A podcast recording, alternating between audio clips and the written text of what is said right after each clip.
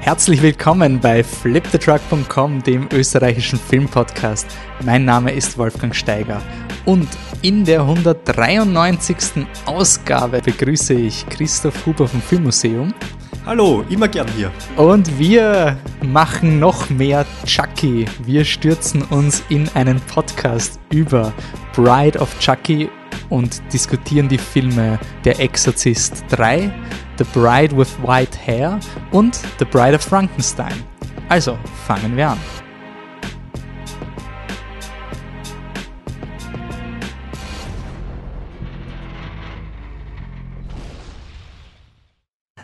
So, und bevor wir äh, loslegen, gibt's noch eine Nachricht aus der Zukunft. Ihr werdet es vielleicht schon auf unseren Social-Media-Kanälen mitbekommen haben, aber der Halloween-Fluch hat uns erreicht und ähm, unsere Aufnahme ist leider haben wir 15 Minuten verloren. Danke, Christoph, dass wir das noch einmal ja. aufnehmen konnten.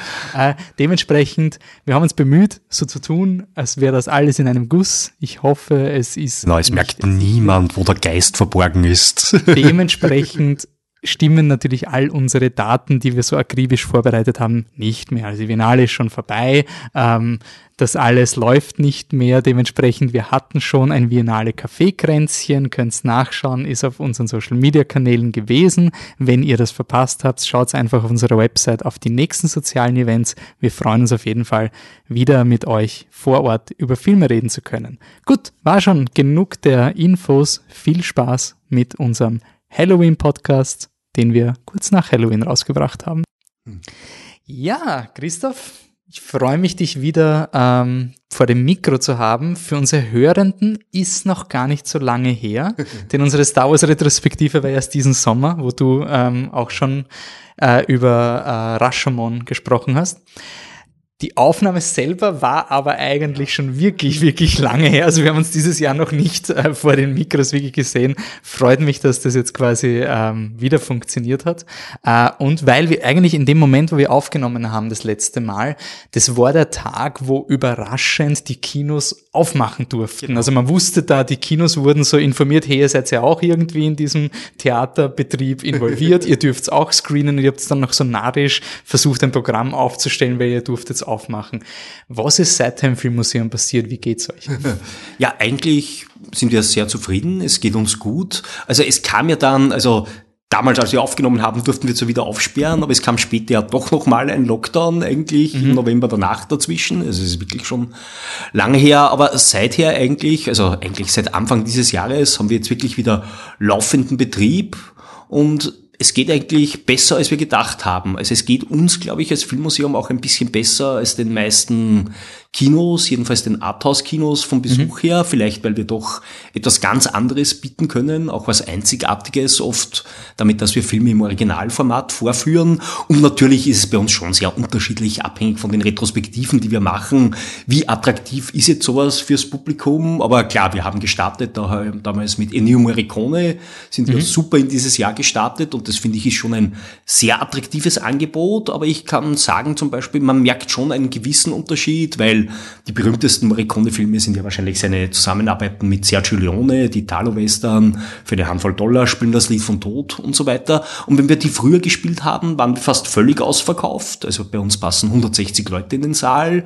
Und jetzt, wo wir sie gespielt haben, waren ungefähr so 100 Leute da. Also das finde ich eh auch einen super Besuch, mhm. aber man merkt, ein Teil vom Publikum war halt weg. Also das merkt man auch jetzt übers Jahr wieder. Derzeit machen wir gerade eine Retro zu Martin Scorsese. Das ist natürlich auch ein attraktives Thema. Und da sind so berühmte Filme wie Taxi Driver sehr gut besucht, weniger berühmte Filme weniger gut besucht. Aber trotzdem haben wir einen laufenden Besuch und was uns sehr freut, das ist etwas, was uns aufgefallen ist, weil wir sind natürlich als eine Institution, die sich mit Filmgeschichte beschäftigt. Also man ist versucht zu sagen, natürlich, obwohl das natürlich ein Blödsinn ist, ja, ähm, war unser Durchschnittspublikum oder unser Stammpublikum, also viele von unseren Mitgliedern und Fördermitgliedern, eher einer älteren Bevölkerungsgruppe zuzurechnen. Und man merkt, seit Corona kommen von denen weniger, also die haben vielleicht auch noch immer mehr Angst und dafür kommen vereinzelt, überraschend, aber immer wieder sehr viele junge Leute, mhm. die dann vielleicht nicht dranbleiben und sich eine ganze Retro anschauen, wie das so früher der klassische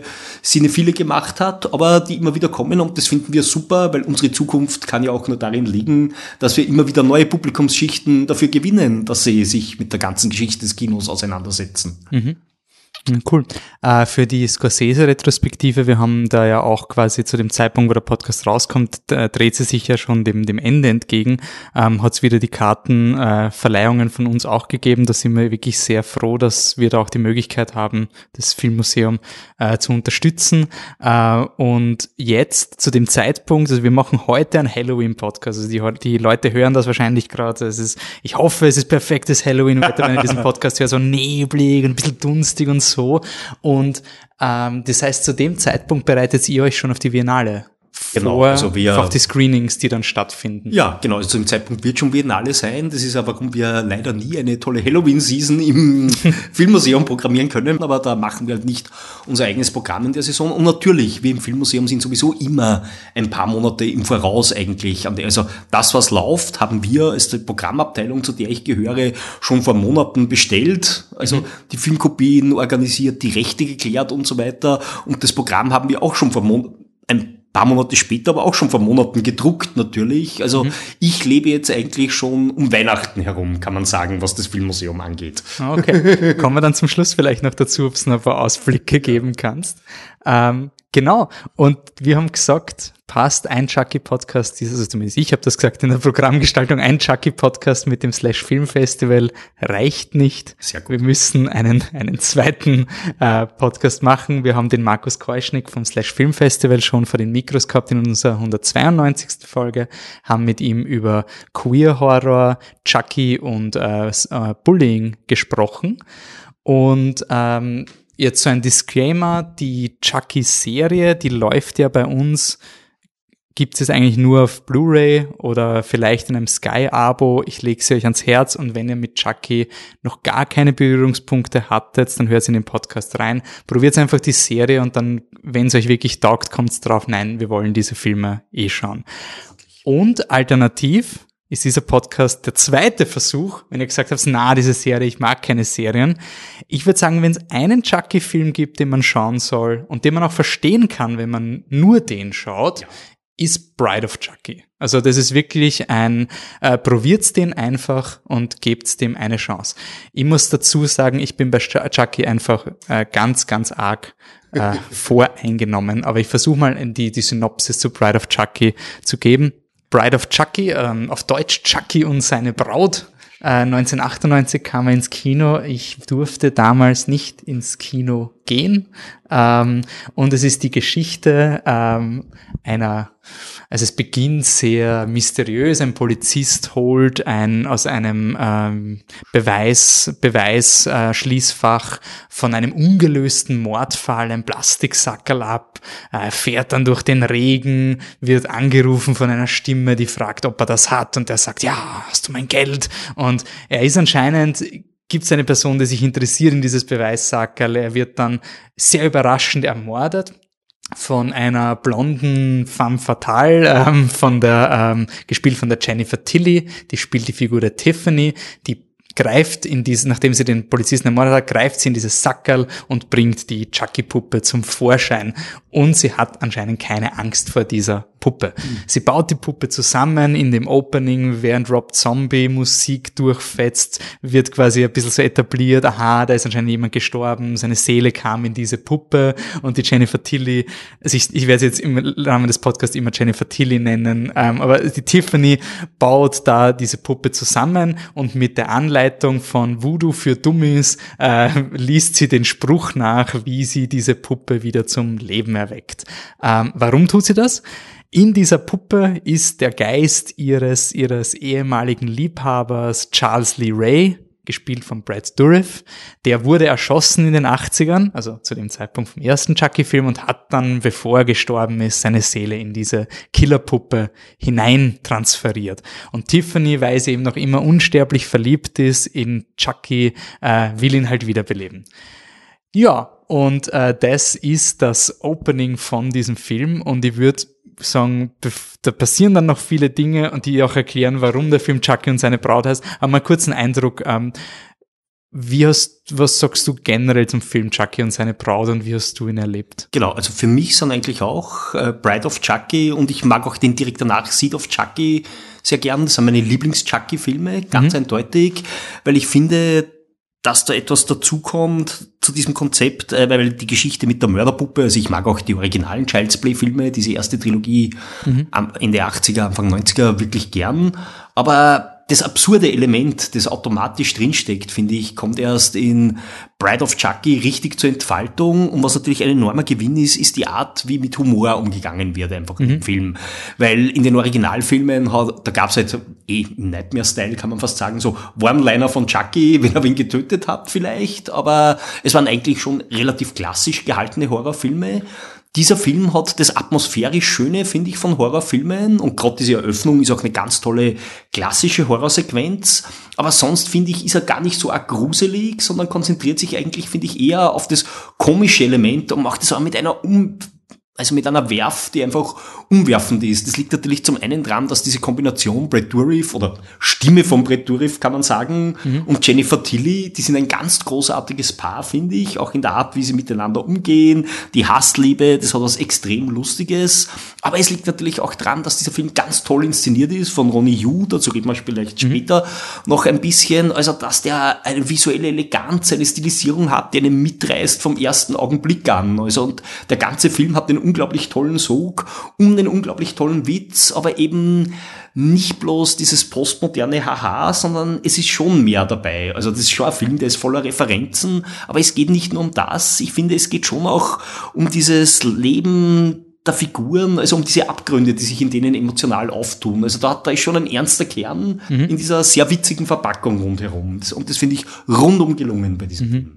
Ich es ist ein Film, wenn man die, die Reihe hintereinander schaut, dann sind die ersten Filme immer so das Monster im Kasten und die Chucky kommt und die Leute haben Angst vor Chucky. Mhm.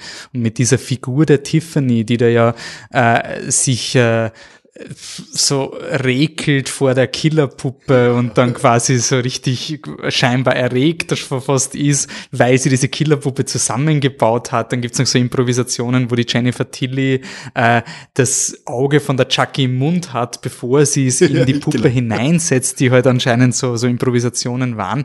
Ähm, es ist alles so eine, also ich habe das gemerkt, wie ich diese Filme dann mal im einen durchgeschaut habe, dieser krasse Sprung von Chucky 3 auf Chucky 4 ist wirklich über diese Figur von der Jennifer Tilly mhm. so symbolisiert, weil sie die Chucky nicht, sie hat keine Angst genau. vor der Killerpuppe. Ja. Und das ist eine ganz, ganz krasse Änderung. Und gleichzeitig es ist ein Post-Scream-Film, also Scream ist passiert äh, und Filme mussten jetzt ein paar Referenzen drinnen haben. Also man sieht am Anfang glaube ich, die, die Clown von Freddy und, genau. und, und, und also so Popkulturreferenzen, ja, die, die Hockeymaske. ist, glaube ich, oder nein, die Freitag der 13. Maske ist es genau. Und ja.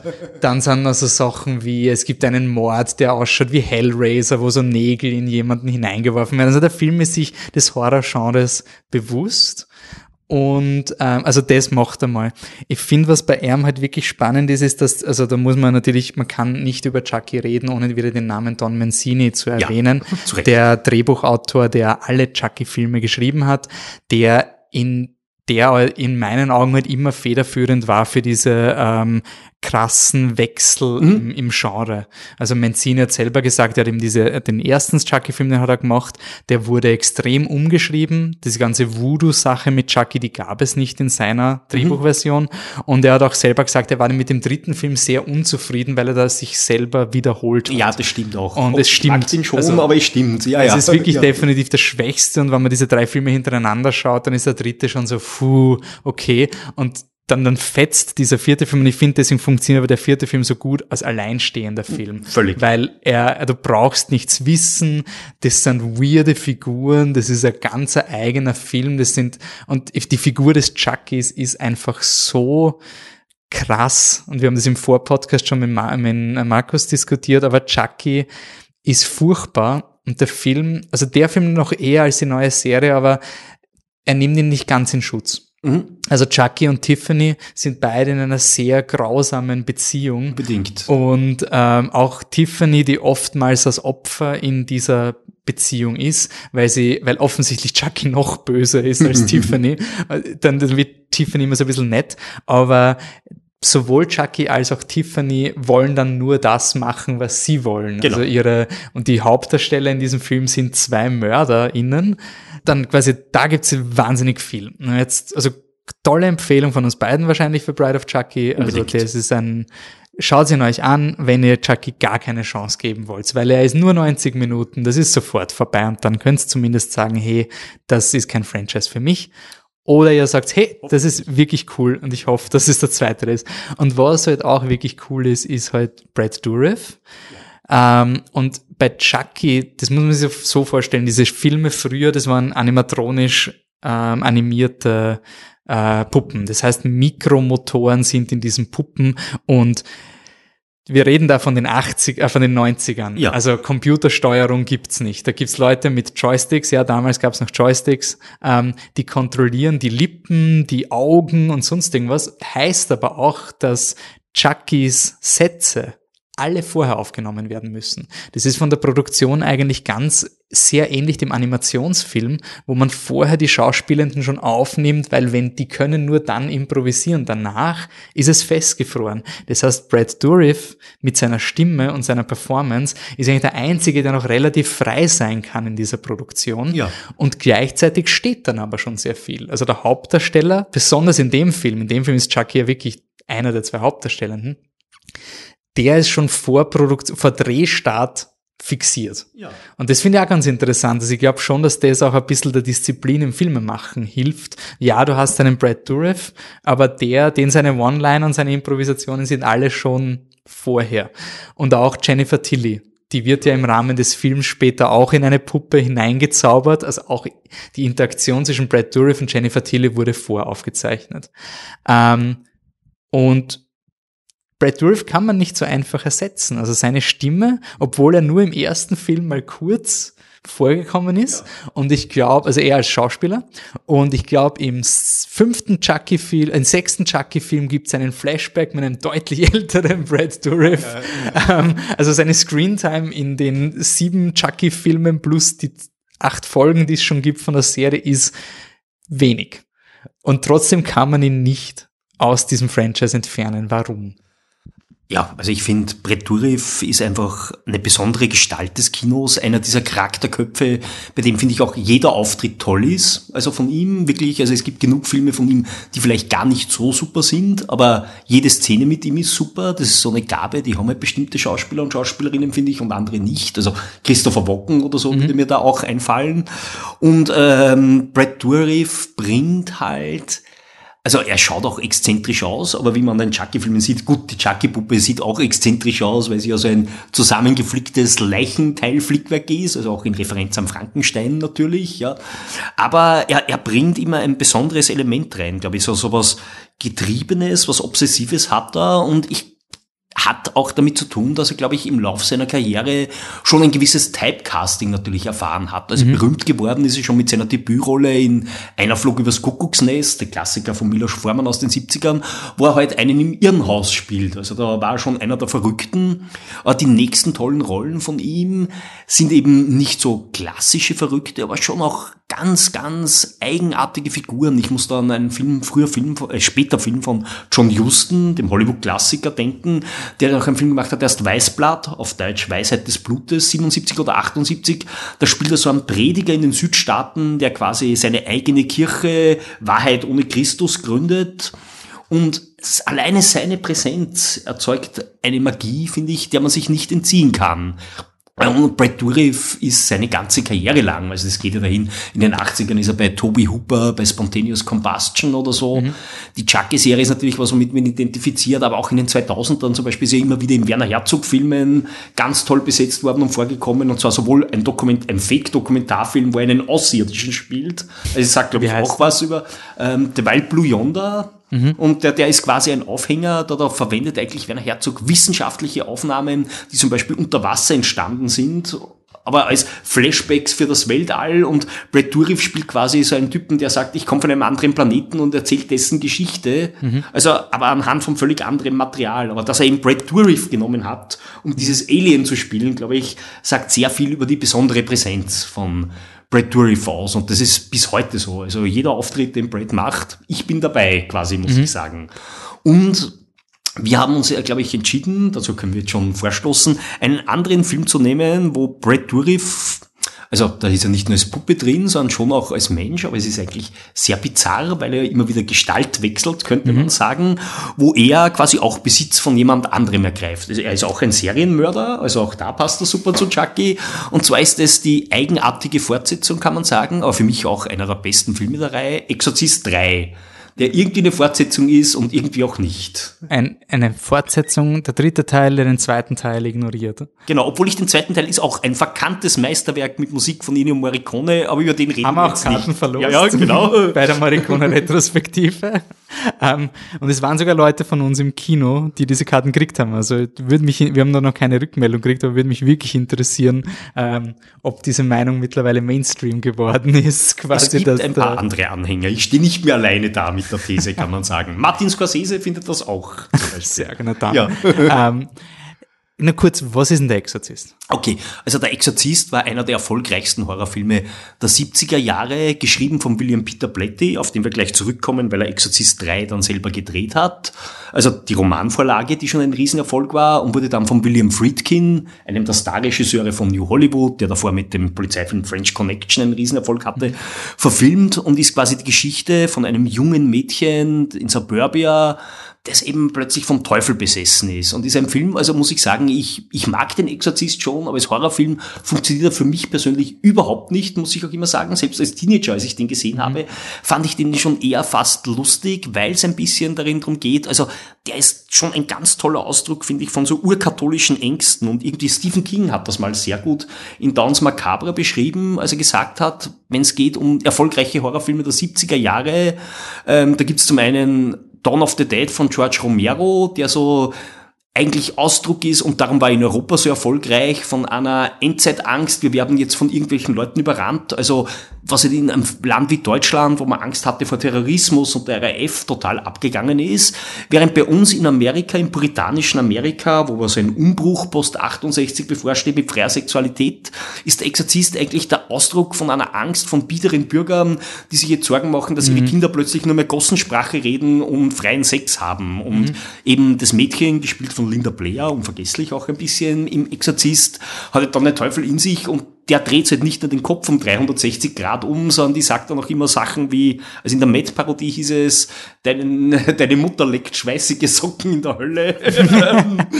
genau, ähm, also Jedenfalls, und dieses Mädchen soll quasi durch einen Exorzismus geheilt werden. Ist faszinierender Film, ganz tolle Schauspieler sind drinnen, aber für mich ist es eher so eigentlich ein New Hollywood-Film, der mit Horror zu tun hat. Aber das ist jetzt meine persönliche Sache, weil es mit Horror nicht funktioniert.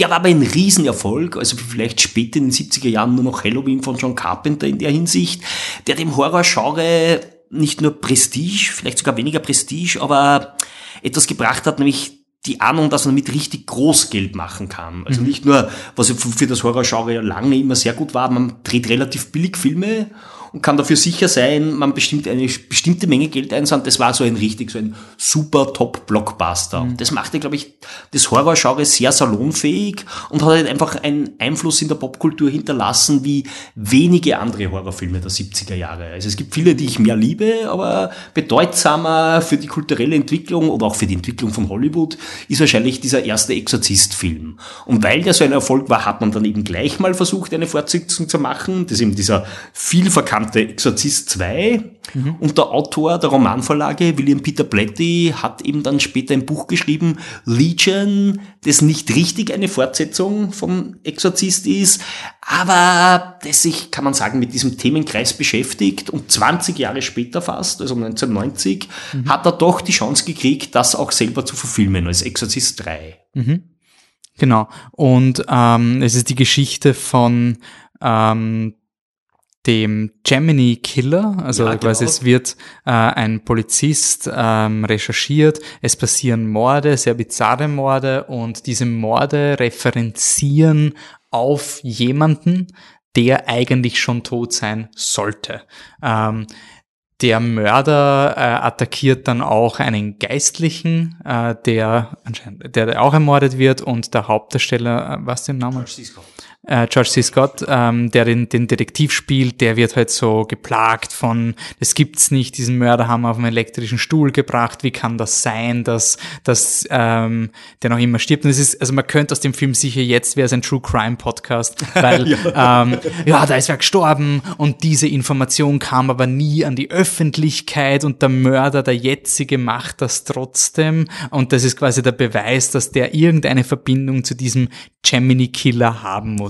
Äh, das rotiert dann äh, um den Patient X, Genau so ähm, heißt er. gespielt von ähm, Jason Miller, der Jason- im Original, also im originalen Exorzist war der ein Priester, der beteiligt war am Exorzismus und der am Ende quasi zum Selbstmord gezwungen wird von Satan. Also Satan fährt aus dem armen Mädchen aus und fährt in ihn hinein und er stürzt sich in den Tod. So wird quasi das aufgelöst. Und, und diese Figur taucht eben plötzlich wieder auf, auch relativ unerklärt im dritten Teil, weil wie kann er wieder da sein, wenn er schon tot war? Aber egal, ist jetzt nicht unser Problem. Ja, genau. Genau, und was dann aber ist, und da kommen wir nachher noch auf etwas sehr Interessantes, aber nehmen wir es mal hin als stilistisches Mittel und hinterfragen nicht wieso. Ähm, dieser Patient X ähm, redet halt als wäre er dieser Gemini-Killer. Genau. Es gibt dann so Diskussionen zwischen dem Detektiv und dem Patienten X und der ähm, Patient X erwähnt immer mehr, immer mehr Details und redet so, als wäre er der Gemini-Killer. Und dann gibt's plötzlich einen ganz harten Cut und wir sehen, statt Jason Miller, sehen wir den Brad Dourif plötzlich und der dreht auf mit seinem Schauspiel. Also der zuckt aus und ist in seiner Brad Dourifsten ähm, Ja. Overact. Also es war wirklich so, es ist fetzt einfach und beim ersten Mal schauen war es für mich so ein Wow, was passiert hier? und als Stilmittel finde ich extrem cool. Also dass Ja. du das ähm, scheinbar ist dieser Gemini Killer irgendwie mit Spoiler für, also das hätte ich am Anfang sagen müssen, aber wir spoilern natürlich alle Filme, Ja, die wir unbedingt. hier besprechen. Spoiler sind eine Erfindung. genau.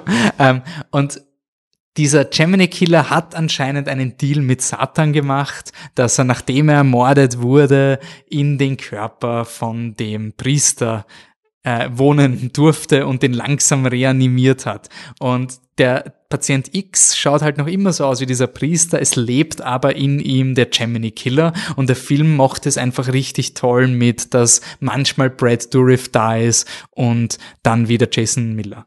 Ähm, also das ist richtig cool. Ja, Ähm, super. Ich finde das eine total spannende ähm, Auseinandersetzung. Und der Film ist sehr merkwürdig. Also teilweise ist es, finde ich, sehr zäh mit sehr vielen Walk and Talks. Also Leute reden miteinander und es ist sehr viel Reden, Reden. Er ist sehr kopflastig, würde ich mal sagen. Auch, ja, ja. Und dann gibt's Horrorsequenzen, wo es die extrem reißt. Und was mir an dem Film gefallen hat, ist, wie surreal er ist. Genau. Also es gibt Traumsequenzen und ganz merkwürdige Sachen, die, die wirklich abstrus sind. Also Genau, der und die auch Priester, unerklärt bleiben. Das finde Genau. ich auch toll. Eben genauso wie dieser Wechsel zwischen Brad Dourif und Jason Miller. Also man versteht es dann schon irgendwie, dass der eine vom anderen besessen ist, aber ehrlich gesagt, lass dir der Film zunächst mal damit allein. Also Mhm. warum ist das der eine und warum ist das der andere? Und tatsächlich, das kennt man vielleicht aus surrealistischen Spielfilmen von Luis Buñuel, der äh, jemand in zwei Rollen besetzt. Aber in einem normalen Hollywood-Film das zu schaffen, finde ich ganz toll. Und das sagt uns, glaube ich, wieder was über William Peter Blatty, der eben berühmt ist für seinen Horrorroman Exorzist und auch spätere Sachen, aber der eigentlich nämlich als Autor von komischen Romanen und von Filmkomödien zunächst berühmt wurde in den 60er Jahren. Der hat viel für Black Edwards, den Pink Panther Regisseur zum Beispiel geschrieben. Und der hat selber zwei Filme gemacht. Das ist eben der Exorzist 3 und schon ungefähr zehn Jahre vorher, also viel länger vorher begonnen, auch ein frühes Buch, eigentlich ein lustiges Buch von ihm oder halblustiges Buch namens Twinkle Twinkle Killer Kane verfilmt. Also The Ninth Configuration hieß dann der Film. Auch so eine ganz komische Mischung aus ähm, philosophischer Schwere, aus absurdem Humor und, und aus Horror- und Fantasy-Elementen basieren. Also der spielt quasi Ende des Vietnamkriegs in einer Irrenanstalt, die ein Schloss am Rande der Stadt ist. Also da ahnt man schon, dass irgendwas ganz seltsam ist. Und da wird halt Stacy Keach ganz super in der Hauptrolle dorthin versetzt ähm, und hat halt lauter verrückte andere Leute dort. Also da gibt's einen, der führt Shakespeare-Stücke mit Hunden auf. Es gibt aber auch einen Astronaut, der nicht in den, ins Raumschiff eingestiegen ist und seither von wahren Visionen geplagt wird, dass er auf dem Mond den gekreuzigten Jesus entdeckt hätte und so weiter. Also mhm. richtig verrückte Sachen, aber auch es hat so eine ganz eigenartige Stimmung. So eine ähnliche Qualität finde ich hat der Exorzist 3 auch, weil mhm. auch wenn da lange geredet wird und in beiden Filmen, glaube ich, geht es plättig schon drum um diese Frage, ähm, was macht der Glaube mit uns? Gibt es einen Gott oder gibt es ihn nicht? Das ist ja das, womit dieser George C. Scott, der Ermittler, letztlich ringt, auch so ein bisschen. Nicht? Mhm.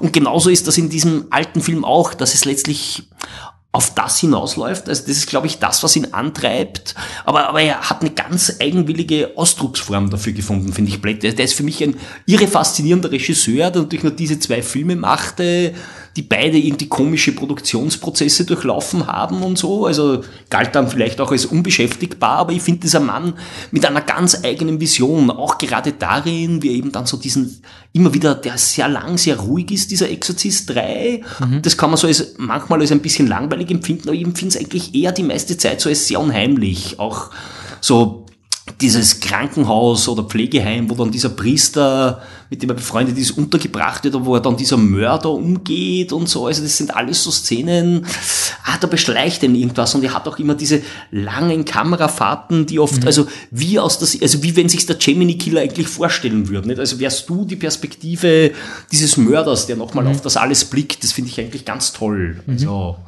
Ja. es gibt ja auch dann eine ganz markante Sequenz, die wirklich sehr, wo du auf diesen Jumpscare wartest, wo du den Korridor einfach siehst ja, ja. und dann passiert wirklich zehnmal einfach nichts. Also wo wirklich das endlos lange gezogen wird und das reißt einen dann richtig, wenn es dann passiert, weil irgendwie er überspannt den Bogen fast genau, schon. Also stimmt, also weil einfach aber was er da macht, ist schon sehr gut, muss ich sagen. Ja, also es war wirklich eine, eine, eine, eine sehr, sehr gute Szene. Das war wirklich, aber für mich war es ein, es ist einfach so, man weiß, man kommt, aber man weiß wirklich, irgendwann denkt man sich, hey komm, jetzt ist langsam. Also jetzt ja. sind schon alle Türen geöffnet worden, die irgendwie sein können.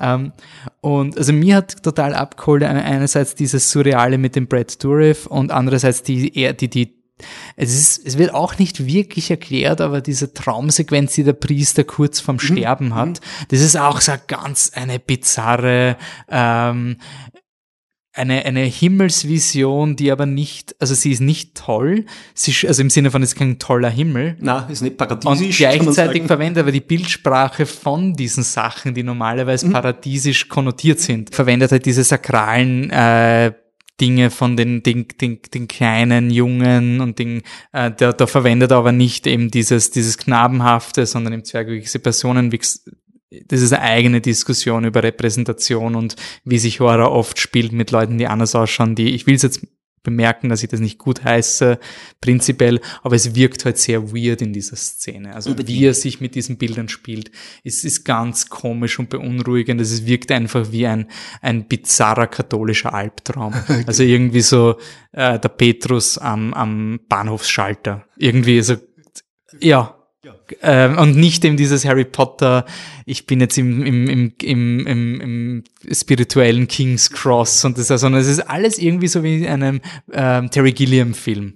Ja, nur ein bisschen weniger überkandidelt als in ja, Terry Gilliam Film, halt was, was, es aber noch effektiver macht, ja. finde ich, auf seine Art. Nicht? Ja, genau. Aber äh, eben, das finde ich dieses Interessante am Blätti. Also der hat so diese zwei Filme gemacht, äh, die haben ganz klar diesen völlig eigenen wirden Zugang. Also mhm. der ringt mit Dämonen, mit denen nur er ringt und er überträgt es auf eine Weise, wie es auch nur er machen kann. Und ich kann gar nicht sagen, ich weiß nicht, ob ich das gut finde, aber genau darum finde ich so großartig auch. Mhm. Das hat aber auch, sollte man vielleicht erwähnen, wahrscheinlich dazu geführt, dass Exorcist 3 beim Studio, das sie produziert hat, zunächst nicht so toll ankam, weil dieser Film in seiner Urfassung, also Bletty wollte auch, dass der Legion heißt wie die Romanvorlage und wollte das nicht als reines Exorzist-Sequel gesehen haben, sondern mhm. eigentlich als eigenständiger Film, dass seine ursprüngliche Fassung, die er fertiggestellt hatte, eben dem Studio nicht vermarktbar genug war und er gesagt, na, wir müssen da jetzt nochmal nachdrehen. Also ich glaube, da wurde nochmal ein Drittel des schon vorgesehenen Budgets dann investiert, damit man einen anderen Showdown quasi dreht, wo auch wirklich ein Exorzismus vorkommt, der auch ganz toll ist und so. Also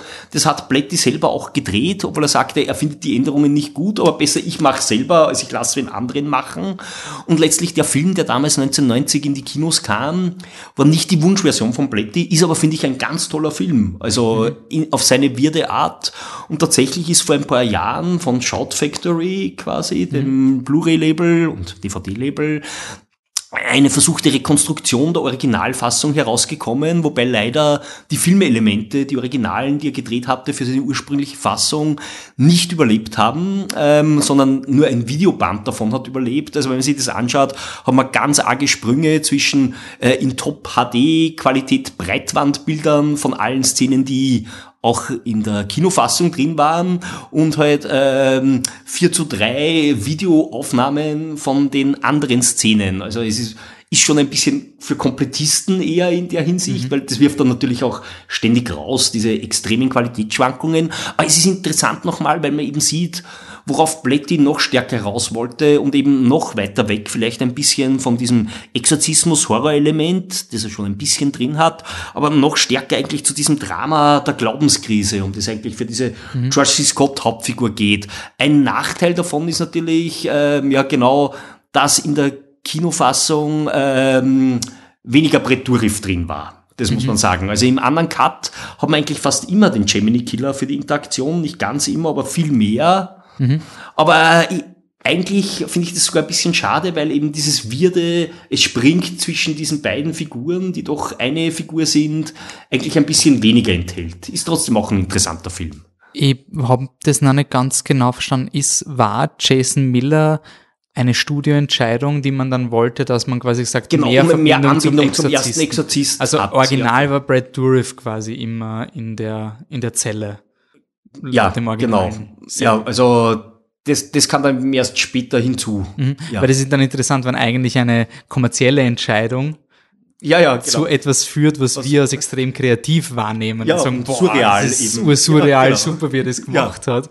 Aber eigentlich war es, es war nicht mal Not, er hat es dann schon bewusst gemacht, aber es war halt dann drin, okay, ich muss jetzt den Exorzisten reinbringen und das, das ist schon irgendwie cool, also so diese, diese, diese Idee. Ähm, es ist halt wirklich etwas ganz, also ich finde diese, diesen Sprung zwischen zwei Figuren in der, unter Anführungszeichen, wir haben bei Rashomon Podcast schon drüber geredet, diese filmische Realität ja. oder diese Authentizität, also dort, man hat zwar am Beginn eine Traumsequenz, die ist aber deklariert als Traumsequenz. Also man genau. kann sich als Zuschauer immer abkapseln und hat eine Box, aber in diesem Moment ist halt die Grenze zwischen Fantastischen und Realität einfach nicht mehr da. Genau. Und, und wir wissen es einfach gar nicht mehr. Und das finde ich schon cool. Und ich finde es cool, dass es eigentlich durch eine, eine kommerzielle ähm, Entscheidung wurde. Und das ist ja auch eine, eine interessante Parallele zu Chucky, wo auch im ersten Film wurden gewisse Dinge einfach umgeschrieben, die ja, dann einfach quasi, und, und ich finde diesen Ansatz mit, dass man dann trotzdem das was Gutes rausholt, schon spannend. Also äh, ich finde es schon sehr weird, wenn man dann die, die finale Version sieht. Der Exorzismus zum Schluss ist halt einfach ein Overdrive. Es ist ja, top ja, inszeniert, aber ja. es ist schon so, da kommt dann ein Kreuz aus dem Boden und sonst. Also das ist dann halt wirklich, ich habe in dem Moment, wo du vorher Stephen King gesagt hast, das sind wirklich diese, das hätte Stephen King konnte diese Art von Horror in seinen Büchern mhm. dann sehr gut schreiben. Dieses, ähm, die, der, der katholische Glaube, der einen, also es ist beim Stephen King ja gar nicht katholisch, der ist ja äh, immer äh, wurscht. Ähm, Aber auf jeden Fall diese, diese, diese christlich geprägte Idee, dass das riesige Monster ist viel stärker als du und kann dich eigentlich besiegen, aber aus irgendeinem Grund hat dieser Glaube eine Macht, äh, die dann der, der Fade, der Fadepriester dann irgendwie äh, hervorholen kann. Es hat mir wirklich sehr, also wenn, wenn du mir gesagt hättest, das, das war ein Stephen King Buch, hätte es mich nicht überrascht. Ähm, ja, genau. Ähm, das ist Exorcist 3 ähm, und äh, wir kommen später noch zu einem anderen epischen Finalkampf, der in Bride of Chucky dann stattfindet, oh ja. wo man auch vielleicht Parallelen zielen könnte zu diesem Film. Aber springen wir mal wieder zurück zu Bride of Chucky, also wieder mit Brad Dourif, genauso wie er im Exorcist 3 hin und her hüpft, hüpfen wir jetzt mhm. zum Hauptfilm und äh, holen uns mal ein bisschen ab, wie es weitergeht. Also wir haben eigentlich nur etabliert bisher, es gibt eine Tiffany und die ist verliebt in den Chucky und der Chucky wird gesprochen von Brad Dourif. Ähm, was jetzt im Laufe dieses Filmes passiert, ist, dass äh, Chucky und Tiffany ein bisschen ein Missverständnis haben, wie ihre Beziehung abzulaufen hat. Ähm, und daraufhin einer, also es eskaliert einfach immer weiter, bis Chucky Tiffany ermordet, während sie in einer Badewanne sitzt und Bride of Frankenstein schaut. Dazu kommen wir noch. Ähm, und auf jeden Fall beschließt dann Chucky als Rache, nachdem er Tiffany ermordet hat, äh, ihre Seele ebenfalls in eine Puppe zu verbannen. Das heißt quasi, unsere beiden Hauptdarstellenden sind jetzt zwei Puppen. Und diese beiden Puppen wollen unbedingt aus diesem Fluch, diesem Fluch beenden, weil sie wollen ja eigentlich nicht Puppen sein, sie wollen wieder Menschen sein. Und es gibt ein Amulett, mit dem sie diesen Fluch besiegen können. Und dieses Amulett finden sie an einem Friedhof. Äh, zu dem müssen sie noch hinkommen. Der ist in Hackensack, New Jersey. äh, Trivia Fact, äh, Hackensack, das, äh, der Ort, den hat Regis, äh, Drehbuchautor Don Mancini nur deswegen ausgewählt, weil er so lustig klingt. Also er hat immer gesagt, Hackensack klingt einfach wie ein Ort, wo Leute umgebracht ich werden. Ich frage mich gerade, ob der nicht auch vorkommt in Dr. Seltsam und wie ich lernte, die Bombe zu leben. Eben auch, weil er nur so lustig klingt, ja. dass da irgendwas erwähnt wird eben. Ja, genau. Weil wir das Problem haben, dass wir zwei Puppen haben, haben und die nicht einfach so über den Globus fahren können oder durch die, die Amerikaner, äh, die, die amerikanische Straßenlandschaft, brauchen sie eben zwei Menschen, die Jade und Jesse, gespielt von Catherine Heigl und Nick Stable.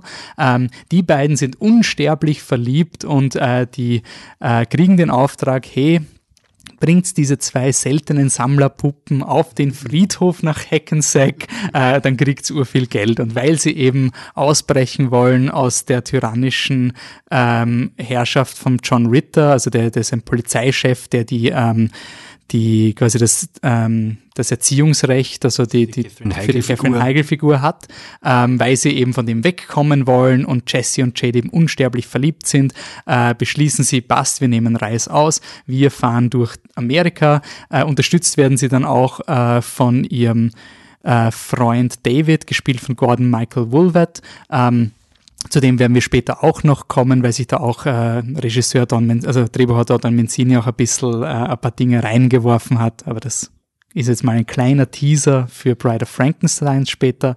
Auf jeden Fall diese Figuren, die eigentlich alle eher lieb sind, wollen weg und flüchten und das Problem ist, dass sie eben Killerpuppen haben und diese Killerpuppen ermorden permanent Leute am Weg zum Ziel. Und Jesse und Jade werden da halt ähm, für ein irres Serienkiller-Pärchen gehalten, was irgendwie doppelt lustig ist, weil Catherine Heigl war damals halt noch ein de facto unbeschriebenes ja. Blatt und ist dann nachher erst bekannt worden für diese ganz Standard, ähm, in, also diese, diese die weißen Hintergrundkomödien, wo das Poster so äh, ah, ja, ja, Schauspielerin auf weißem Hintergrund mit rotem Schriftzug, so 27 Dresses oder diese so Romantic Comedy mäßig. Ähm, also quasi ist, die ist dann eigentlich eine, eine eigene Instanz, man könnte man sagen, was den Film irgendwie äh, doppelt lustig mittlerweile macht.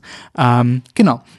Und dann haben wir uns gesagt, einerseits wegen des Regisseurs, Ronnie Yu, ähm, aber auch wegen dieser Pärchendynamik von einem, einem, einer eher schwierigen Beziehung. Ähm, schauen wir mal, welche anderen Filme man dann noch findet. Und du hast, äh, du Christoph, dann den Film The Bride with White Hair in ja. den Ring geworfen. Warum? Also, genau, also zum einen wollte ich äh, die Chance nutzen, der ist ein, einer der großen Klassiker des Hongkong-Kinos der 80er, 90er, als man das Hongkong-Kino wiederentdeckt hat. Ich, oder entdeckt hat für viele Leute erstmals im Westen und ich habe das Gefühl, momentan ist da ein bisschen ein Revival da, wo jetzt Michelle Yeoh diesen Auftritt hatte auch. In, in Everything Everywhere All at Once. once und ja. so, also wo sich Leute, die vielleicht diese Art von Kino gar nicht kennen, sich vielleicht auch wieder dafür interessieren und interessieren mhm. sollten, weil das ist ja die große Zeit von Michelle Yeoh. Und zum anderen natürlich, weil das, also finde ich, einer, einer der ganz großen Filme dieser Zeit ist und vielleicht auch nochmal einer der letzten großen äh, Hongkong Martial Arts Filme vor dem Handover also der 95 passiert ist. Der Film war so Anfang 90er und hat Ronnie Yu den letztlich den Weg geebnet für diese Hollywood-Karriere, die dann mhm. direkt zu Bride of Chucky geführt hat. Also da ist eine direkte Verbindung da. Aber ich finde, das ist ein Film, der stellt sehr stark, sehr schön aus, was so besonders ist am Hongkong-Kino, obwohl er selber nochmal was ganz Eigenes hat. Das ist zum einen diese traumhafte visuelle Atmosphäre, die er erzeugt, also die sehr märchenartig ist mhm. fast, obwohl er eigentlich eine sehr wilde, eine sehr abgründige Geschichte erzählt. Das hat damit zu tun, dass Ronnie Yu also mit Leuten zusammenarbeitet, wie dem Kameramann Peter Pau, der dann auch in Hollywood noch Karriere gemacht hat. Zum Beispiel hat er dann Crouching Tiger, Hidden Dragon vom Eng Lee mhm. und andere Filme von dem gemacht. Oder er hat sich zum Beispiel für das Design die Frau geholt, die vorher bei Kurosawas Ran, also einem der ganz großen mhm. historischen Filme, gearbeitet hat. Also die, die einen besonderen visuellen Look geprägt haben. Und dass dieses Märchenhafte, aber dass dieser Film zunächst auch besitz, zu besitzen scheint und was sehr Romantisches auch, dass das gleichzeitig, und da passt es wieder sehr gut zum Horrorfilm, finde ich, sich mit was ganz Abgründigem und ganz Wirden verbindet. Also weil mhm. letztlich ist es so die Geschichte dieses Films, will jetzt nicht auserzählen, also nicht spoilern, aber quasi, dass man so einen Rahmen setzt, dem faltet sich eigentlich als Rückblende, wo die männliche Hauptfigur quasi oben auf einem Berggipfel sitzt und darauf wartet, dass so eine Blume wieder blühen soll, weil er die geliebte Braut wieder erwecken will. Und dann erfährt man im Rückblenden, was ihm diese Geschichte von ihm und dieser Braut ist. Also Bride with White Hair, die gehören sozusagen zu zwei verfeindeten Clans. Also ihrer, glaube ich, heißt sogar in der englischen Übersetzung der Demon Clan. Also man mhm. anschauen, sind gar keine so guten, während er ein Krieger auf der anderen Seite ist und es ist eigentlich so eine Art Romeo und Julia Geschichte. Mhm. Also kann man sagen, die verlieben sich, obwohl sie zu verfeindeten Clans gehören und das führt natürlich dann zu Komplikationen, die wirklich, ja, ganz, nicht nur ganz unglaubliche Martial Arts Sequenzen produzieren, sondern auch per se ganz unglaubliche Wendungen. Also ich finde, eines der besondersten Dinge an diesem Film ist, glaube ich, kann man auf jeden Fall sagen, der Bösewicht, also mhm. das der Anführer, die Anführerin ähm, dieses ähm, Demon Clans, weil das sind einfach ein eineige Zwillinge, die zusammengewachsen sind, also in der Mitte, aber das merkt man zu Anfang gar nicht. Mhm. Also, so wie das inszeniert ist, hat man zunächst den Eindruck, also die sind schon, die sind irgendwie Bruder und Schwester, das kriegt man schon mit, aber man hat eigentlich zunächst das Gefühl, das sind zwei Personen und dann erkennt man erst, dass die zu so einer richtig bizarren Entität zusammengewachsen sind. Mhm. Also das finde ich so ein typisches Beispiel für diese verrückten Ideen, die man sich im Hongkong-Kino leisten konnte, die man sich im westlichen Kino vielleicht nicht immer leisten konnte und die finde ich mit so ein Grund waren, warum mhm. man in den 80er, 90er Jahren das Hongkong-Kino Kino plötzlich so toll fand. Also weil sich das Exzesse erlaubt hat oder Wendungen und Wollten, auch Verbindungen in den Tonlagen. Ja, also selbst in ärgsten Tragödien kann da mal Fäkalhumor reinplatzen. Ähm, also Dinge, die einem vielleicht sogar gefehlt haben im westlichen Kino ein bisschen. Und mhm. Bride with Fat Hair, finde ich, bringt es sehr gut rüber.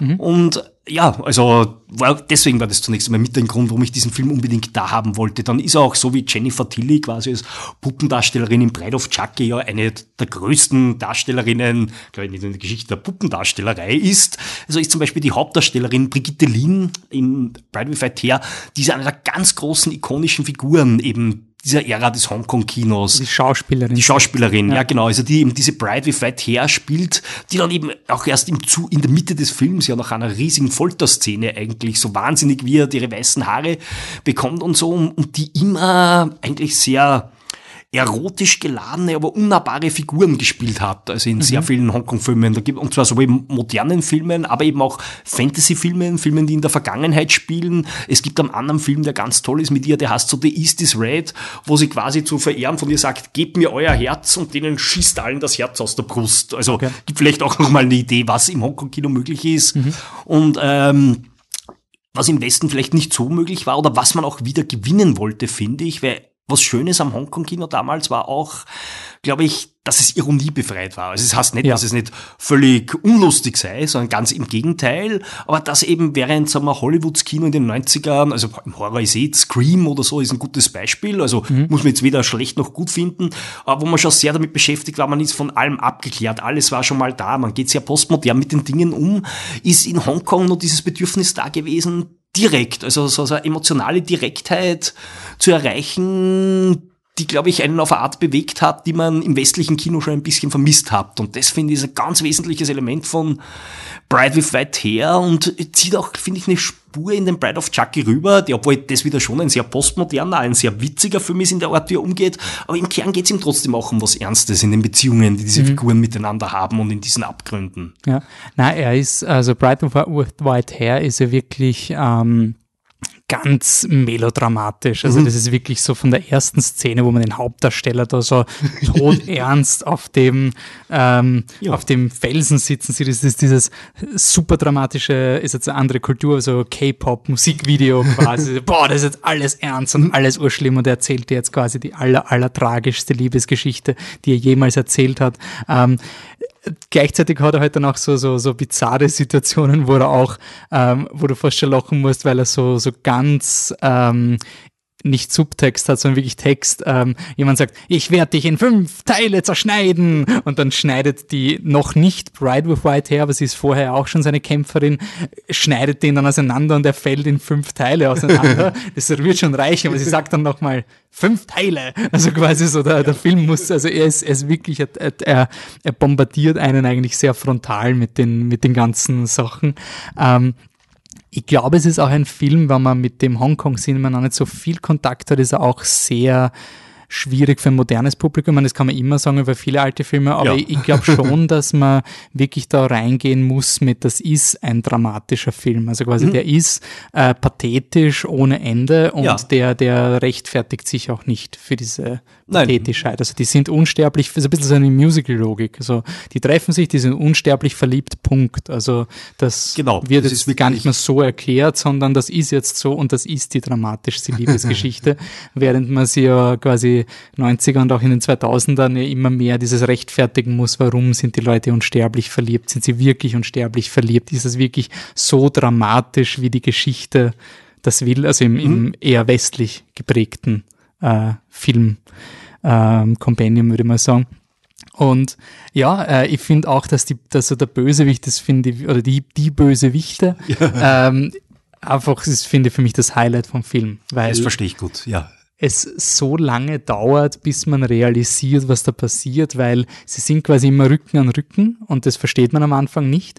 Und sie sind auch so extravagant und äh, in meinen Augen auch nicht so ganz klar geschlechtlich mhm. kodiert, mhm. dass es mal sehr schwer ist am Anfang, ja, okay, hat jetzt ein anderes Kostüm an, na, schaut doch ein bisschen anders aus, ist anscheinend jemand anders, ist am Anfang gar nicht so klar, mhm. ob das ein Morphing ist oder, oder wir, waren, wir haben den so Film geschaut und, und, und, und, genau, also es hat, es hat ähnliche Situationen gehabt, nur war es nicht so offensichtlich, aber wir haben den Film geschaut, was ein, also sind das jetzt äh, Shapeshifter quasi? Also ist das irgendjemand, der da die ganze Zeit Körper wechselt, wenn man sieht eine andere Person auch, die morpht und das ist alles irgendwie surreal und es dauert eigentlich ziemlich lange, äh, wo das Publikum eben gehalten wird mit dieser mhm. fast schon Suspense, warum reden die immer über die Schultern? Also quasi die Bösewichte reden immer über die Schultern miteinander. Man hat schon sehr lange die Vermutung, also man kommt viel, viel früher drauf, aber man wartet dann halt schon auf diesen, diesen ja. Schock, wenn man mhm. das sieht. Und das ist halt also für, für ein Bösewicht, also es ist super. Es ist wirklich, ähm, natürlich gibt es dem Bösewicht dadurch auch eine gewisse Tragik.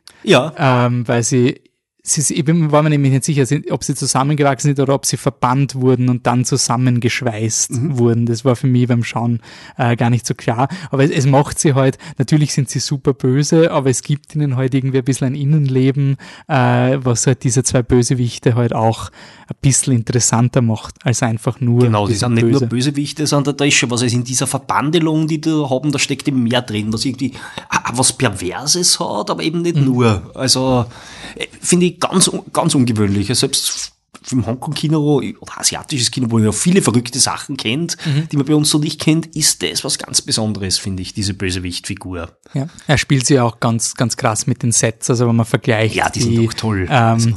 die, die, unter Anführungszeichen, also die, die Fraktion, wo der Protagonist drinnen ist, die ist halt sehr reglementiert, da ist alles sehr gerade und sehr, wenig rot, würde ich jetzt mal mhm. sagen, während quasi, ich habe die ganze Zeit an Indiana Jones doch, also an diesen Tempel des Todes, also diese ganz extremen Fackeltänze und halt ähm, diese, diese ganz, ganz wilden Kostüme. Also da hat der Film schon extrem viel Spaß, ähm, wie er mit dem macht. Ähm, mhm. Ja, ähm, Stimmt, was man vielleicht noch dazu sagen kann, ist schon, dass dieser Film eben auch, also und das ist auch das Schöne und Besondere dran, also wie du schon sagst, dieses totale Pathos, den man sich hingibt, das macht ihn schon auch nochmal besonders. Also auch im Rahmen dieser Hongkong Martial Arts Filme, wenn man denkt, so die ganz großen Martial Arts Hits in Fantasy-Richtung der 80er Jahre, wie äh, Peking Opera Blues oder, oder wie die Chinese Ghost Story Filme, bei denen ist das komödiantische Element auch ganz stark im Vordergrund. Also da, da geht es nicht mehr so um diese virtuose Verschränkung von Action, von, von Schwerelosigkeit mhm. eigentlich, aber eben auch mit, mit was Komischem, mit was Humorvollem, was nicht heißt, dass da ernste Themen im Hintergrund dazu gibt. Und, und da schlägt eben Bright Divide her tatsächlich nur mit diesen ganz anderen Weg ein und sagt, na, also wir wollen jetzt richtig eine klassische Tragödie eigentlich mhm. machen. Und, ja. und das finde ich auch so schön dran. Und interessant ist dann halt auch, dass der Film, wie gesagt, wir haben schon gesagt, wir spoilern eigentlich die Filme, mhm. ähm, er lässt einen auch ziemlich hängen. Also wir wissen nicht, wie es ausgeht. Es gibt ja einen zweiten Teil, der, also um, um dieses Geheimnis schon noch zu offenbaren, der, der zweite Teil ist nicht ganz so toll, aber wer den ersten Film gesehen hat, soll sich unbedingt auch den zweiten Teil anschauen. Die wurden gemeinsam gedreht und im zweiten Teil werden dann also gewisse Sachen, die am Ende unaufgelöst bleiben und die ja so mhm. schön sind dran. Also das ist ja ein tolles Ende gleichzeitig, dass man hängen gelassen wird, weil halt dann einmal, ah, dieses, also diese epische Liebesgeschichte, die unaufgelöst bleibt, mit dem man zurückgelassen wird. Im zweiten Teil wird es dann auserzählt und mhm. es ist auch ein bisschen der David Wu, der ja, glaube ich, Co-Autor sogar war und auch Schnittmeister jedenfalls vom Ronnie Yu. Ähm, dem hat er geholfen und der hat quasi parallel schon den zweiten Teil mitinszeniert und den hat er dann auch zu Bride of Chucky mitgenommen mhm. nach Amerika. Also da merkt man auch am Bride of Chucky, das Schöne dran ist schon auch, dass er was von seiner Ästhetik mitbringen soll, auch von seinem ja. Stil, von seinem Team und er ist auch geholt worden letztlich für diesen Film. Film. Also Bride with White Hair gehört schon auch zu den Filmen, die ähnlich wie die Filme von John Woo oder von Joy Hark ähm, richtig großes Aufsehen im Westen Aber warum eigentlich? Gibt es da eine Erklärung, warum? Also naja, weil man einfach gesehen hat, dass der halt ästhetisch eine besondere Leistung ist, einfach. Mhm. Also finde ich, also genauso wie wenn man The Killer von John Woo sieht, da sagt man, ja, unglaublich. Also hätten sie im Westen so damals nicht machen können oder ja. so, ja. Und das beeindruckt eben dann, also nicht nur Fans weltweit haben das natürlich geliebt und nicht nur Hongkong-Fans, sondern eben auch Leute in der Filmbranche, die sehen und sagen, wow, das ist jemand, der macht Sachen, die sind wirklich eindrucksvoll. Es ist ein interessanter Ronnie Yu, das kann man vielleicht dazu erzählen noch, der ist ein reiner Autodidakt, der ist eigentlich aus einer anderen Ecke gekommen, zufällig dann eher mhm. übers Schreiben beim Film inszenieren gelandet und da gibt's ganz lustige Interviews mit ihm, kann man im Netz suchen, mhm. wo er erzählt quasi, wie er angefangen hat. Und er war halt dann auf seinem ersten Set, weil das war so ein Film, den er gemeinsam mit einem echten Polizisten, der unbedingt dann seine Geschichten auch umsetzen wollte, halt entworfen hat und die zu drehen begonnen begonnen hat. Und er hat noch nie einen Film gedreht gehabt und hat sich auch nie damit beschäftigt gehabt. Und der Kameramann von ihm hat das sofort gemerkt, dass sie die eigentlich gar nicht auskennt, sein hm. Regisseur. Und hat da gemeint, oh Gott sei Dank hat er einen guten Kameramann gehabt, der ist dann am Ende des ersten Drehtags zu ihm gekommen und hat ihm empfohlen, sich mal ein Buch zu nehmen, darüber, wie man Filme inszeniert und sich damit zu beschäftigen. Und quasi nur durch reines Learning by Doing hat sich der auf seinem ersten Set, Filmset das selber beigebracht, wie man Filme ja. macht und erfolgreich genug, dass er dann sehr schnell ein ziemlich guter, kein Regisseur der ersten Liga wurde. Das hat er quasi wirklich erst durch Bright with White Hair erreicht, ja. Mhm. Aber dass der so weit gekommen ist und ich glaube, man hat einfach gesehen, also dieses besondere Gespür, das er hat für bestimmte Atmosphären, für bestimmte visuelle Dinge, das hat, glaube ich, auch die Leute in Hollywood gepackt und anderswo. Mhm. Und sie haben gesagt, diesem, also wenn wir noch wen rüberholen, so wie sie ja John Woo rübergeholt haben, der dann lange geblieben ist, oder Leute wie Joey Hack oder Ringo Lam, also tolle Actionregisseure, die aber dann im Hollywood eigentlich nur A2 billige mhm. Jean-Claude Van Damme-Filme, die ich liebe, aber die halt nicht so als die Meisterwerke anerkannt sind, dass diese gelten sollten, gemacht haben, wieder zurückgegangen sind, hat es für Ronnie Yu auch zu einer kleinen Karriere, vor allem im Horrorbereich, lustigerweise mhm. dann gereicht, weil man kann schon sagen, Bride with White Hair hat eine gewisse Affinität zu Horror, also von diesem Fantasy-artigen würde ich würde jetzt als Horrorfilm definieren, ja. aber man sieht schon Ähnlichkeiten oder Genre-Elemente mhm. drin, aber, aber Ronnie Yu war eigentlich niemand, der in Hongkong jetzt selber großartiges Horrorregisseur gegolten hätte, also Lustigerweise hat es dann zufällig durch das, was er mit diesem Film geleistet hat, mit dem man ihn auch im Westen entdeckt hat, halt dazu gepasst, dass er in diese Ecke kommt dann in Hollywood. Und es war ja auch so, dass, ähm, also bei Bride of Chuck, er hatte nicht nur quasi Bride of Chucky gemacht, er hat dann auch noch ähm, Freddy vs. Jason genau. äh, gemacht. Ähm, auch einer der Filme, also wenn man jetzt mal Wes Cravens Meinung ausblendet, ähm, weil der war da äh, nicht so begeistert. Ja, da gibt's ja von Interview, nichts, was er nicht selber ähm, gemacht hat. Ähm, von dem aber ähm, quasi, jetzt abgesehen davon, es ist schon, es ist auch ein Film, der einem irgendwie in Erinnerung bleibt ja, und auch, auch sehr irgendwie trotzdem Spaß Spaß hat mit seinem, mit seiner Schlockigkeit. Also Freddy vs. Jason ist so, ähm, äh, es ist besser, als er sein sollte eigentlich. So, so kann man es auch sagen. Äh, und vielleicht sieht man darin auch die, diese Qualitäten, die Ronnie Yu eben dann als Inszenator mitbringt. Weil man muss zugeben, Freddy vs. Jason hat dann nicht so einen guten Stoff wie Bride of Chucky selber, mhm. der halt auch einfach wirklich ein großartiges Drehbuch ist, aber trotzdem macht er was Besonderes damit. Ja, und beide sind ähm, visuell extrem einprägsam. Also ich kann mich erinnern, dass beide Filme haben diesen Stil gehabt, also Freddy vs. Jason auch ganz dieses Blau-Rot, mhm. ähm, was sich, ähm, was wir jetzt schon vorher bei Bride with White Hair ähm, erwähnt haben und war auch ähm, massiv erfolgreich eigentlich bei, also der eher, äh, Bride of Chucky gar nicht so sehr wie Freddy vs. Jason. Also ja. er ist schon ähm, quasi, wenn man ihn in Hollywood-Maßstäben äh, racen würde ja. als Regisseur, hat es auch quasi beim zweiten Mal ähm, deutlich. Ja, weil, glaube ich, auch Chucky die weniger kassenträchtige Franchise letztlich ist ein ja. bisschen. Also damit hat es natürlich auch zu tun. So gerecht ist die Welt halt manchmal. Ja. genau.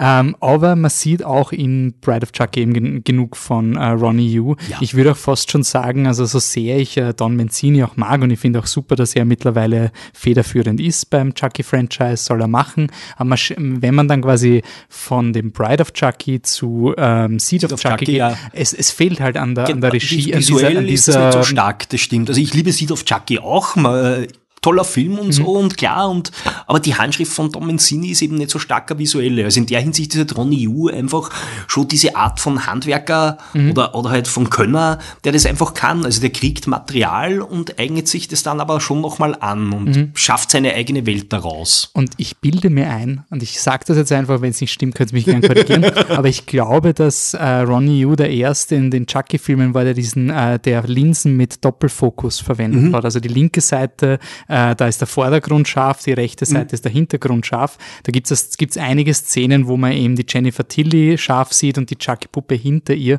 Und das ist mittlerweile, ich glaube, in jeder Chucky's, in jeder, jedem Film, in jeder Folge kommt diese Art von, von Doppelfokus irgendwie vor. Und das war auch so was, was mir als Kind irgendwie aufgefallen ist, weil ich irgendwie nicht checkt habe, wie das gehen kann, ja. dass du quasi zwei Dinge gleich sind. Jetzt, jetzt ist natürlich heutzutage leichter mit digitalen Fokus, ja, aber das waren halt wirklich Linsenelemente, das finde ich einfach schon ganz cool, wie man da irgendwie tricksen kann. Aber er bringt sich auf jeden Fall ein und ich muss auch sagen, also eben, so wie wir vorher erwähnt haben, der Sprung vom dritten Teil zum vierten wo wir beim dritten Teil, da war äh, Jack Bender, war glaube ich der Regisseur, der ist nachher mhm. in TV gegangen und war eher sehr, ist anscheinend wirklich ein guter Handwerker, ist eigentlich für Lost, Game of Thrones und so immer wieder äh, angeheuert worden, aber der Sprung ist dann ganz krass eben zwischen ja. diesen zwei, zwei Regisseuren, also da merkt man halt auch schon das massiv Exzentrische. Ja, also irgendwie so, the, Bride with White Hair ist irgendwie, es ist auch ein bisschen so eine Verwechslungskomödie, aber es ist halt so tragisch, weil sie wollen sie eigentlich nicht, aber die Verkettung der Zustände führt dazu, dass sie heute halt dann doch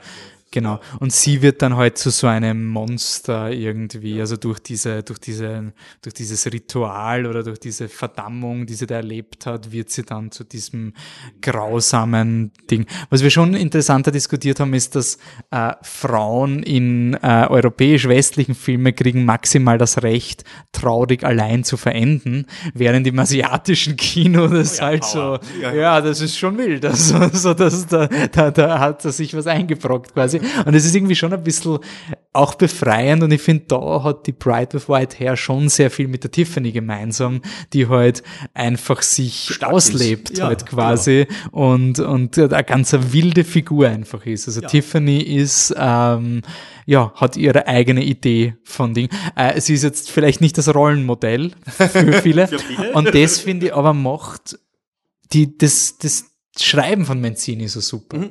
dass er halt jetzt nicht die, die oh, ich habe jetzt eine weibliche Chucky-Puppe, ich muss die halt urperfekt codieren, sondern die ist ein, die ist so spannend, weil sie genauso furchtbar ist wie Chucky ja. und, und einfach so ganz andere Aspekte hat. Und ähm, ihre Vorstellung einer perfekten Familie ist ganz grausam. Also Tiffany ist da geprägt von ihrer Mutter, die sie immer wieder ähm, zitiert und, und es ist ganz wichtig, dass man den Abwasch macht, weil wenn man den nicht macht, also wenn genau. der Mann den Abwasch nicht macht, also das ist dann doch eher, sie wünscht, also das Bizarre an ihr ist, sie wünscht sich diese, diese Bilderbuch-Liebesgeschichte. Ja, ja, eigentlich schon, wie, wie ein Disney-Film eigentlich. Und gleichzeitig diese Diskrepanz mit, dass sie eine Mörderin ist ja. und der auch wieder Popkultur schaut aus, der Damien, der ausschaut wie Marilyn Manson, Sehr lustig, den sie, ja. glaube ich, sie wollten Marilyn Manson original haben, aber der war zu teuer. Ähm, der ist ja nicht hart genug, weil er ja nicht Genau, den Mumm hat, jemand ist. Also sie, sie, Tiffany ist ihr das eigenes Unglück schmied, weil sie will, dass Disney-Ende ist, aber der Bösewicht in einem Disney-Film und realisiert das irgendwie äh, nicht. Also wo, wo Bride with White Hair endet in diesem tragischen Kampf zwischen den Figuren, endet Chucky ja in einer, ähm, in einem Ehestreit, Sonderklasse. Ja, ja, von genau. den mittlerweile ver, ver, verheirateten Killerpuppen Mhm. und Killerpuppen, die auch Sex hatten. Es gibt auch eine Puppensex-Szene in, die ich damals, wie ich den Film das erste Mal gesehen habe, ich die ORF-Version gesehen Mhm. und die ist 65, die ist vielleicht 60 Minuten, wenn es viel ist. Ah, wirklich so kurz. Und ich war dann überrascht, wie ich mir die DVD gekauft habe, was da alles, wer da, also dass es keine Offscreen-Morde sind und dass es eine Sexszene gibt und alles. Also der Film ist irgendwie wild. Und ich finde schon, dass dieses, auch die Sexszene zwischen Chucky und Tiffany und die Art, wie der Heiratsantrag von Chucky und Tiffany inszeniert Ja. wird, ist total pathetisch. Also ich finde, da, da hast du eben diese, diese Ronnie Yu Ja, ja, Inszenierungen, dass er halt total herrlich ist, aber trotzdem finde ich westlich geprägt, weil Chucky will den, den Ehering von einem Ehepaar, was er gerade ermordet hat, ja abziehen und dann, dann geht's halt nicht. Also das ist schon dann eher schon dieser 90er, frühe 2000er Humor mit, hey, ist es nicht lustig? Das ist normalerweise, er, er will den Ring geben, aber kriegt ihn nicht runter. Also da ist ja die- so eine interessante Melange zwischen seiner Bildsprache und doch ein bisschen den Konventionen, die das amerikanische Comedy-Kino gefordert hat. Ähm, Genau, wenn es um Ehe geht und Hochzeiten und Horrorfilmen, ist halt ein, ein Film, den wir uns jetzt bis zum Schluss aufgehoben haben, also im Filmmuseum äh, schon gelaufen, The Bride of Frankenstein. Genau. Na, na, da haben wir sogar auch eine Kopie, die wir immer mal wieder zeigen. Vor einem Jahr ist er zuletzt gelaufen hier und wird, wird auch wieder, immer wieder mal laufen. Okay. Ähm, ist Teil der Universal Monster Movies. Ich glaube, deswegen habe ich ans, Filmcasino gedacht, weil die hatten auch mal eine, eine Universal Monster Ja, Movie ja. Retrospektive. Also eigentlich, dann haben wir nur Franchises in diesem Podcast, oder? Also kein einziger naja, Film. gut, zwei Filme ist vielleicht noch keine.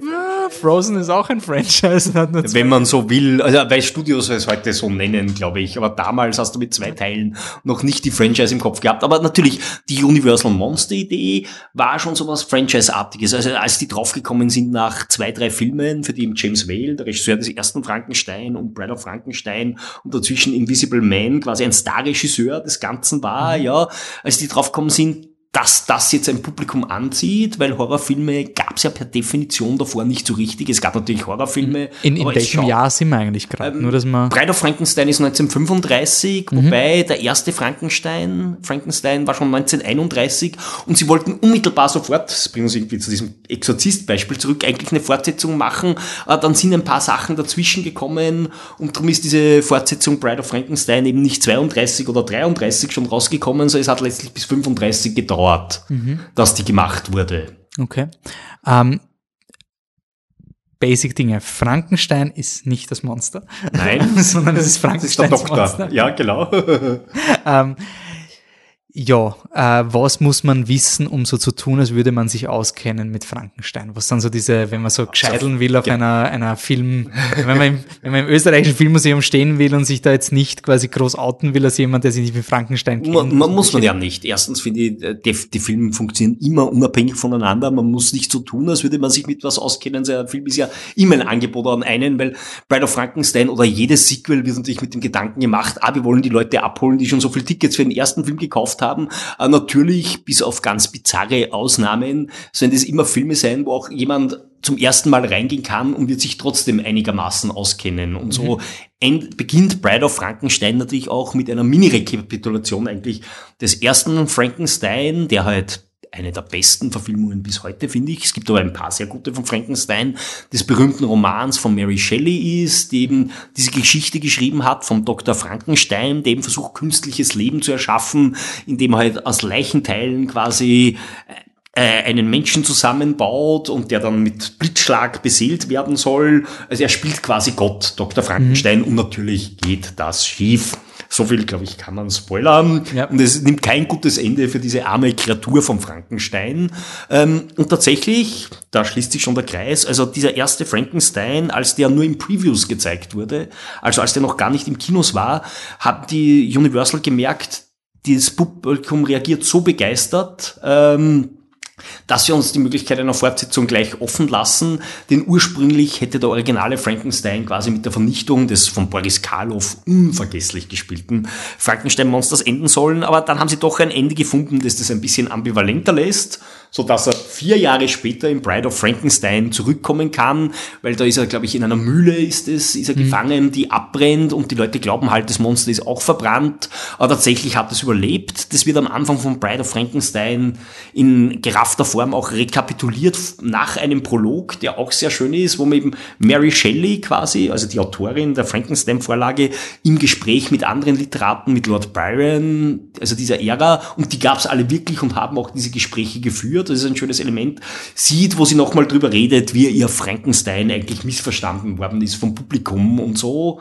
Ähm, was uns darauf bringt, dass dieser Bride of Frankenstein auch deswegen so interessant ist, weil er damals, glaube ich, schon origineller als heute, auch heute wird man diese Wendung nicht so krass machen, einen ganz starken Tonlagenwechsel sofort macht. Also wenn wir jetzt sagen, Bride of Chucky als vierter Teil der Serie, setzt plötzlich ganz anders an und ist auch lustig und so weiter, also viel mehr als die vorigen, ist es eben so, der erste Frankenstein ist die ganz klassische Geschichte eigentlich, da wird dieses künstliche Wesen geschaffen, ist eigentlich eine tra tragische Kreatur, also das, was auch das Urelement des ursprünglichen Horrors ist und warum sich eigentlich jeder Teenager und so weiter eigentlich mit diesen Figuren identifiziert, weil der Außenseiter, der missverstanden wird von der Gesellschaft, der wird eigentlich erst zum Monster gemacht. Davon ist Frankenstein diese archetypische Geschichte und darin auch eine Tragödie. Und Bride of Frankenstein ist aber völliger Wechsel der Tonlagen. Da gibt's ultralustige Sachen. Also gleich ganz am Anfang ist dann, also das Monster hat überlebt, aber da kommt auch zum Dr. Frankenstein, der auch überlebt hat, äh, ein ehemaliger, äh, also eigentlich der Professor Pretorius, eigentlich die wirteste Figur des ganzen Films, mhm. wenn man mhm. mich fragt, der eben auch schon wieder an neuen Experimenten arbeitet und der kommt und der hat dann so kleine Gläser dabei, wo er Minimenschen drin hat, einen König und eine Königin und einen Bischof und das ist eine ultra bizarre und lustige Szene, schon auch ein bisschen unheimlich, weil diese Figuren so komisch sind, aber trotzdem, also man sieht gleich, da probiert der James Whale jetzt, dieser Regisseur, nachdem er im ersten Frankenstein was sehr geradliniges macht, was aus. Er, er zieht quasi den Zauberhut und dieser Film durchläuft so viele Dinge in so kurzer Zeit. Also wir haben jetzt gesagt, Bride of Chucky, und stimmt ja auch, ist in 90 Minuten super schnell, was der da alles durchläuft, aber ich bin jedes Mal wieder fassungslos. Also Bride of Frankenstein, da hat ja nur 70 70 oder 75 allerhöchstens. Mhm, ja, das ist und, wirklich und, und, und bringt noch viel mehr durch in dieser Zeit, habe ich das Gefühl. Also da, ich, ich habe diesen Film also in meinem Leben sich schon 10, 15 Mal gesehen, jetzt war es schon wieder lange her, aber jedes Mal wieder fällt mir dann ein, wenn ich ihn sehe, bin ich so verblüfft, wie rasch und wie rasant das alles abläuft und zack, zack, zack, also ja, unwiderstehlich. Ja, ich habe ich hab ihn erst vor kurzem gesehen und ich war auch extrem überrascht, dass der, also was, was da alles passiert quasi. Ja. und ähm, es ist, es ist halt interessant, weil er eigentlich, mittlerweile ist er schon fast ein bisschen ein, es ist, es ist das andere, was Chucky im Vergleich zu Chucky, also beide, ich weiß nicht, ich kann mich nicht mehr genau erinnern, der Frankenstein im ersten Film ist jetzt nicht so der Protagonist, weil er eher, also sorry, das Monster von Frankenstein ja, ist genau, so der Protagonist. Boris Karloff. Nennen wir einfach halt halber Karloff. Ähm, ja. Und jetzt in dem Film ist halt irgendwie dieses klassische, der, der Mörder wird zum Hauptdarsteller quasi, so wie das oft bei Horrorfilmen, eben sowohl bei Chucky als auch bei Frankenstein ist.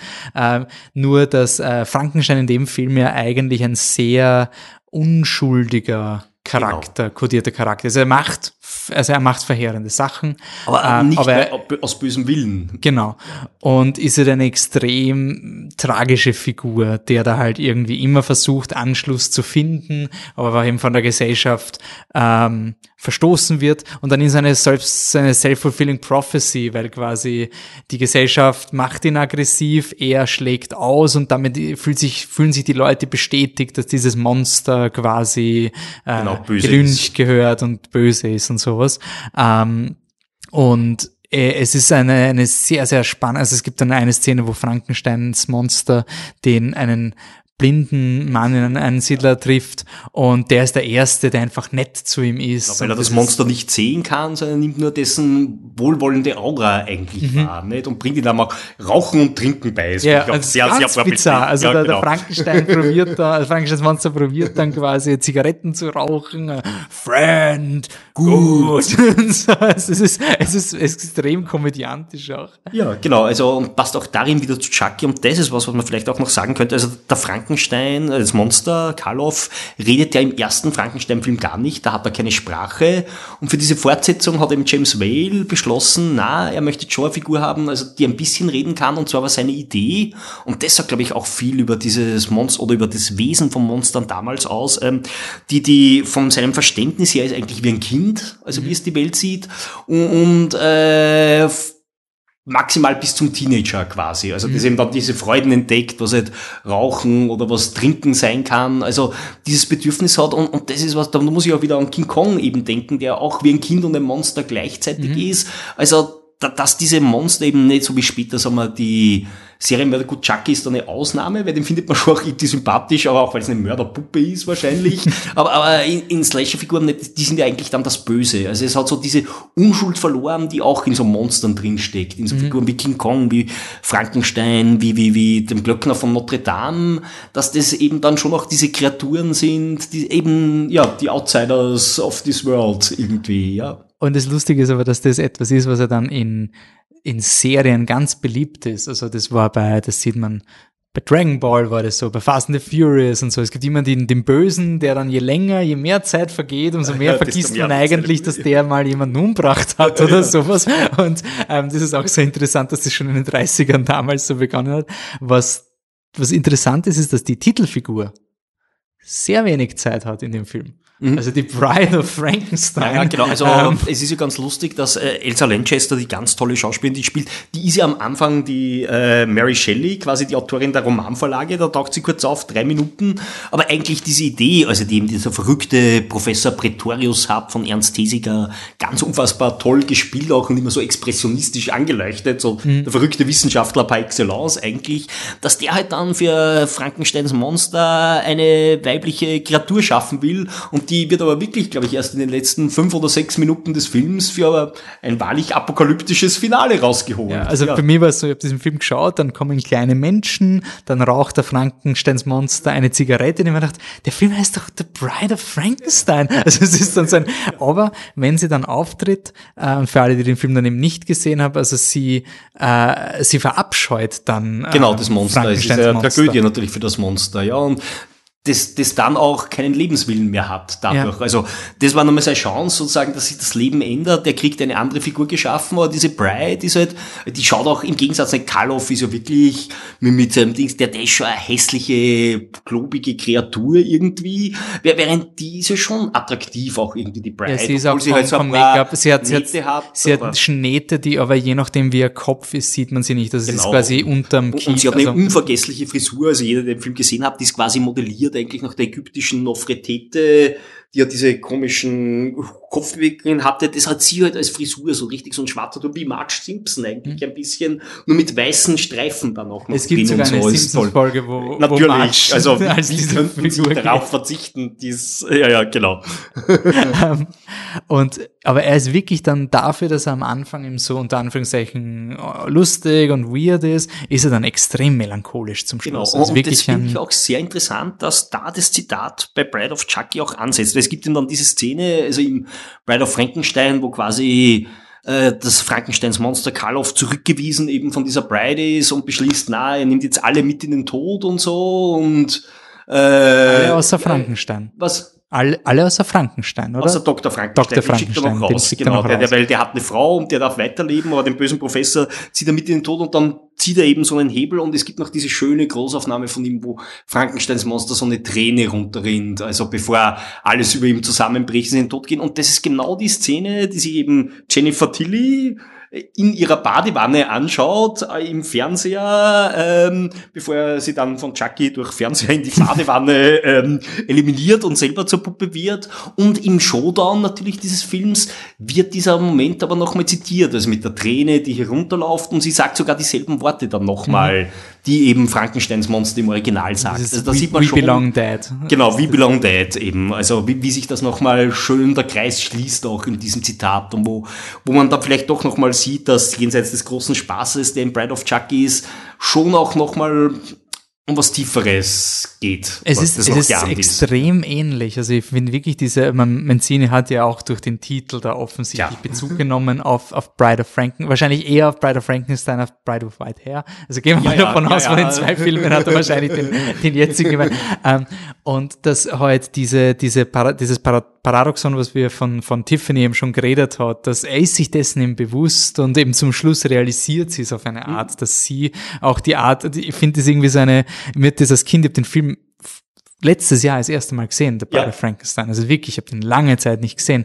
Aber es funktioniert in dem Film so gut, dass du das irgendwie verstehst, dass ja, sich die alles. Tiffany schaut sich die Filme über die Monster an. Also sie schaut quasi, sie will ein, ein idyllisches Leben, aber gleichzeitig schaut sie nur die Monsterfilme. Ja, ja. Und dann zum Schluss erkennen sie, es ist so Angst, es ist so Teenage-Angst, so, oh, ich bin auch so arg ist auch so ein Monster, ist so dark und es ist irgendwie so dieser, dieser Widerspruch, dass eigentlich willst, bist du soft, willst aber gern urhart sein und ja. so und sie ist auch hart, also sie ist, aber genau. sie ist trotzdem irgendwie so eine, äh, sie ist einfach eine wunderschöne, widersprüchliche Figur. Also durch, durch die, durch ihre Filmwahl und durch diesen widersprüchlichen Film, der die Vorlage ist, also das, das ergänzt sich wirklich ganz toll und ich finde, es ist ein Zitat in einem modernen, also nicht mehr modernen Film, ist auch schon fast ein Vierteljahrhundert her, ja. ähm, das aber funktioniert, ohne dass man den Film gesehen hat. Aber ich finde, Bride of Frankenstein zu schauen, bereichert halt Bride of Chucky total. Unbedingt. Also das ist wirklich, ähm, ja. Und was natürlich jetzt auch nicht außen vor gelassen werden kann. Wir haben es im vorigen Podcast schon gesagt, das Slash Film Festival hatte dieses Jahr eine Queer-Retrospektive und der Markus Keuschning vom Slash hat explizit gesagt, er wollte Filme, die nicht im Subtext queer sind. Mhm. Ähm, warum ist und er hat dann auch lustigerweise in dem Podcast, äh, wahrscheinlich nicht sehr zufällig, Bride of Frankenstein erwähnt, warum ist dieser Film im Subtext queer? Mhm. Also was ist da der, ja, die also, filmgeschichtliche... Da, dazu kann man natürlich mal sagen, also James Whale, der Regisseur, war eben bekannt dafür als einer der wenigen zu dieser Zeit in Hollywood, weil das konnte ja schon deine Karriere ruinieren, aber dass der offen schwul war. Also mhm. der, der hat kein Geheimnis daraus gemacht. Das war damals kein großes Thema zu dieser Zeit, wurde eher später dann in Interpretation wieder entdeckt. Und natürlich kann man jetzt sagen, nicht diese Geschichte vom Monster, das ein Außenseiter ist, ich habe das jetzt ganz allgemein und universal interpretiert. Natürlich kann man auch sagen, darin spiegelt sich zum Beispiel die Erfahrung von jemand Homosexuellen, der in einer Gesellschaft lebt, in der Homosexualität eigentlich ein Problem ist, vielleicht auch noch unter Strafe gestellt wird und so. Ja. Mhm.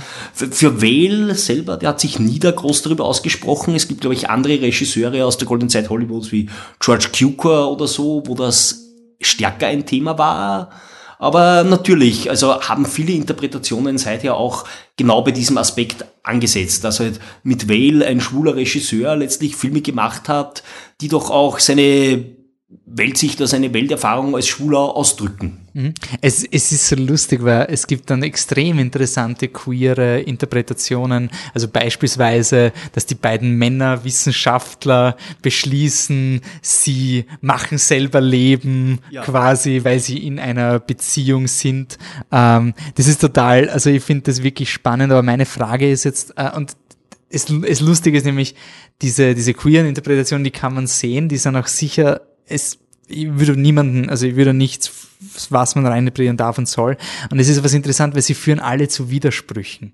Ja. Ähm, wenn man sagt, es ist ein queere Celebration, sagen wir hm, mal, ja. also Bride of Frankenstein, dann endet es aber damit, dass das heteronormative Pärchen überlebt. Überlebt ja. und der Frankenstein erkennt, dass er nicht leben darf. Ja, ja. Quasi, also genau. wenn man das ganz hart nur durchexerzieren wird. Und es führt wieder auf diese Interpretation, was darf ich, was darf ich eigentlich von Filmen erwarten, wie viel darf ich reininterpretieren? Ich habe eine ganz klare Ansicht und bin da nicht politisch korrekt vielleicht, aber natürlich kann ich alles in Filme reininterpretieren, weil der Film selber ist ja ein totes Artefakt. Also der, der lebt ja auch nicht auf seiner Filmrolle, sondern der lebt immer nur in dem Moment, wo er projiziert wird auf das Gehirn eines Zuschauers oder einer Zuschauerin trifft und in dem Gehirn etwas auslöst und jeder Mensch denkt sich da auch vielleicht was anderes dabei. Also das ist ja auch das Schöne und das Reiche an Kunst. Also wenn du eben sagst, führt zu Widersprüchen, sehe ich sofort einen Vorteil drin, weil natürlich reiche Kunst äh, ist ja sicher nicht etwas, was ganz klar, dann wäre es ja eine mathematische These, die 1, 2, 3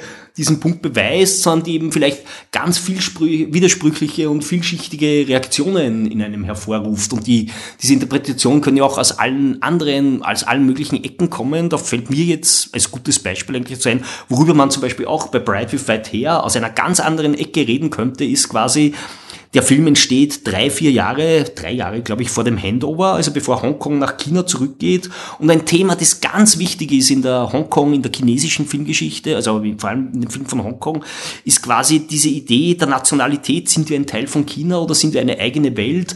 Und natürlich in diesen zwei Hauptfiguren, die zu zwei verschiedenen Clans gehören, kann man auch ein bisschen eine Allegorie darauf sehen. Wenn man will, wenn man sich damit beschäftigt. Und das ist tatsächlich, in Hongkong wäre das auch keine abwegige Interpretation. Aber für uns muss man eigentlich schon ein Hongkong-Spezialist sein, um mal zu dieser These zu kommen. Also nur um ein anderes Beispiel für genau sowas zu nennen. Mhm. Ja, und ist auch ein völlig legitimer Zugang. Ja. ja. Es, es, erinnert mich auch oft an, äh, es gibt eine Anekdote von äh, Inception von Christopher Nolan, wo er angesprochen wurde, dass äh, der Film Inception, da geht es um einen, einen, muss ich vielleicht nicht erklären, aber, aber der Leonardo DiCaprio stellt da ein Team zusammen und wenn man will, kann man das wie einen Film sehen. Also die mhm. Träume, es gibt den Produzenten, der sich immer einmischt, mhm. es gibt die Architektin, die quasi die Sets baut, es gibt dann den, das Opfer, was quasi wie das Publikum diesen Raum mhm. füllt und dann gibt's halt den Schauspieler, der da gezielt das Opfer herumbuxiert und total viele Leute haben den Film interpretiert mit, ah, das ist Nolans Ode an das Kino. Mhm. Ich meine, er hat eh genug Oden an das Kino, dann brauchen wir den selbst nehmen. Und Nolan hat dann aber selber hat von sich gesagt, er sieht das nicht so, kann aber sein, dass, weil er so arbeitet, diese Art von Dinge einfach reingibt. Ich, es kann durchaus sein, also bei, bei Frankens, Bride of Frankenstein könnte das auch so ein Fall sein. Also gewisse Emotionen aus dem Leben zehrst du. Aber interessant ist dann, dass dieser Film von jemandem wie Menzini als so ein fundamentaler Cornerstone gesehen mhm. wird, der sich jetzt auch besonders, also immer schon, also im Bride of Chucky, aber vor allem Seed of Chucky und jetzt die neue Chucky-Serie, mhm. der, der hat sich da einfach ganz, ganz stark auf das reingesetzt und zelebriert das. Und was ich cool finde am Bride of Chucky, das war für mich damals voll der Flash, den besten schwulen Freund von der Catherine Heigl. Mhm. Wie das der Film macht, ist so genial, dass das in den späteren, in den späten 90ern so nebenbei passiert ist, ist nämlich, sie reden über einen Freund von dem äh, besten schwulen Freund, fragt die Catherine Heigl, hey, was, wie geht's eigentlich, wie war's mit dem? Also ja, stimmt, das und das, wir haben uns so gut verstanden. Ihr habt das damals gesehen, okay, der hat einen Freund gehabt, so ein Schulfreund für mich ja, natürlich. Ja, ja. Also ich bringe mich selber sofort rein. So, mhm. hetero, weiß, passt, Schulfreund, weil ich bin nicht in der Lage, irgendwie andere Perspektivenübernahme zu machen mit, mit zehn Jahren. Ähm, ja, ich habe den Film mit zehn Jahren gesehen. Ähm, und dann sagt die Catherine Heigl, was ist denn eigentlich passiert? Ja, seine Mutter hat einen Brief von mir gefunden und das hat ihr nicht getaugt und seitdem dürfen wir uns nicht mehr sehen. Und das war's. Und für mich war das aber was? Also, ja, ja. was war denn das für ein Freund? Also in dem, und es war aber, und es, es ist nicht wichtig für einen Plot, da, da gibt's keinen Payoff, aber er wollte einfach mal dieser Figur auch ein Innenleben geben. Genau. Und das, das habe ich, das hab ich so toll gefunden, dass er einfach eine ganz Nebenfigur hatte, eine Story erzählt von irgendeinem Liebhaber, den darf er seither nie wieder sehen. Das ist irgendwie total melancholisch und traurig, weil es kontrastiert wird mit der Catherine Heigl, die auf diesem Status ist, ah, ich bin so glücklich, weil ich verliebt bin. Also es ist so dieses quasi, diese Person, der es gerade so gut geht und das Schlimmste, was du dir da antun kannst, ist sie zu erinnern, dass außerhalb ihrer tollen Welt Leute halt nicht die schönste, also du bist so auf der Party, bist die Person, die allen sagt, wie toll das Leben ist und also ja, mir geht's gerade nicht so gut. Das finde ich einfach ganz großartig, wie er das da schon im Pride of Chuck eben reingegeben hat. Ähm, und ja, es ist irgendwie äh, ein nettes, äh, war für mich immer sehr, sehr nette, nette Phase in dem Ja, Film. toll. Und und auch finde ich super, die ganze Figur des schwulen Freundes finde ich toll, weil sonst man das Gefühl hat, die wurden immer gleich überkodiert. Genau, Die- also diese es Leute, gibt schon Filme- Pointer, es gibt schon Ja, Pointer ja, an schon, ihm. aber, aber, er- ist- aber er hat eben überhaupt nichts, äh, was sonst so oft ins Parodistische oder so abgleitet. Ja. So, na, der ist eine ganz normale, gute Nebenfigur einfach. Fand ich ganz super. Und ich meine, das Einzige, was halt ist, ist, er, er, da ist schon auch, also Menzini hat sehr viel Spaß damit, Ja, dass der. John Ritter versucht, ihn unbedingt das Maskulin wahrzunehmen. Also der, der Wo er- wo er Alex sagt, er hat ein Sport- Sportstipendium und es ist dann ähm, Eiskunstlauf. Eiskunstlauf. Und, also das ist natürlich, ich finde, das ist großartiger Spaß. Also das ist einfach, da merkst du einfach auch im Drehbuch, dass da extrem der John Ritter, der da als dieser massive Hühner gegenübersteht. Aber er ist halt nicht, äh, man wird jetzt im, das deutsche Wort fällt mir nicht ein, aber flamboyant. Er ist nicht Ja, genau. Ja, flamboyant. überkandidelt, kommt schon irgendwie hin, aber es ist auch nicht ganz flamboyant. Und Darf man, glaube ich, sogar ich, sagen. ich finde, das ist etwas, was, was Bride of Chucky für mich auch so toll macht, weil das der, wenn Filme einfach Dinge machen, die du nicht erwartest, die einfach extra Arbeit ist. Das hat nicht sein müssen, aber ist eigentlich sau cool. Und wenn man sich umschaut in Referenz, was in den 90er Jahren in den Horrorfilmen Homosexualitätsrepräsentation war jetzt nicht so die, es ist generell, Phase, also ja. generell Horror ist halt eher Mainstream, aber das finde ich wirklich, wirklich cool. Und was ich generell auch fun- gefunden habe, ist dieses, ähm, wenn wir jetzt mit Bride of Frankenstein auch wieder zurücknehmen, dass du auch ein bisschen den Anreiz hast, in so einem Schlocky-Horrorfilm ein bisschen zu pädagogisch zu sein. Ja, ja. Also so quasi, hey, das ist so, das ist ein wichtiger Film und den schaue ich da jetzt mal und die Tiffany weint. Also ich beziehe als, als filmemachende Person jetzt mal Stellung und sage, das ist ein Film, wo du weinen kannst. Ja. Also ich, das ist wichtig quasi und ähm, das ist, äh, das finde ich auch sehr, sehr cool.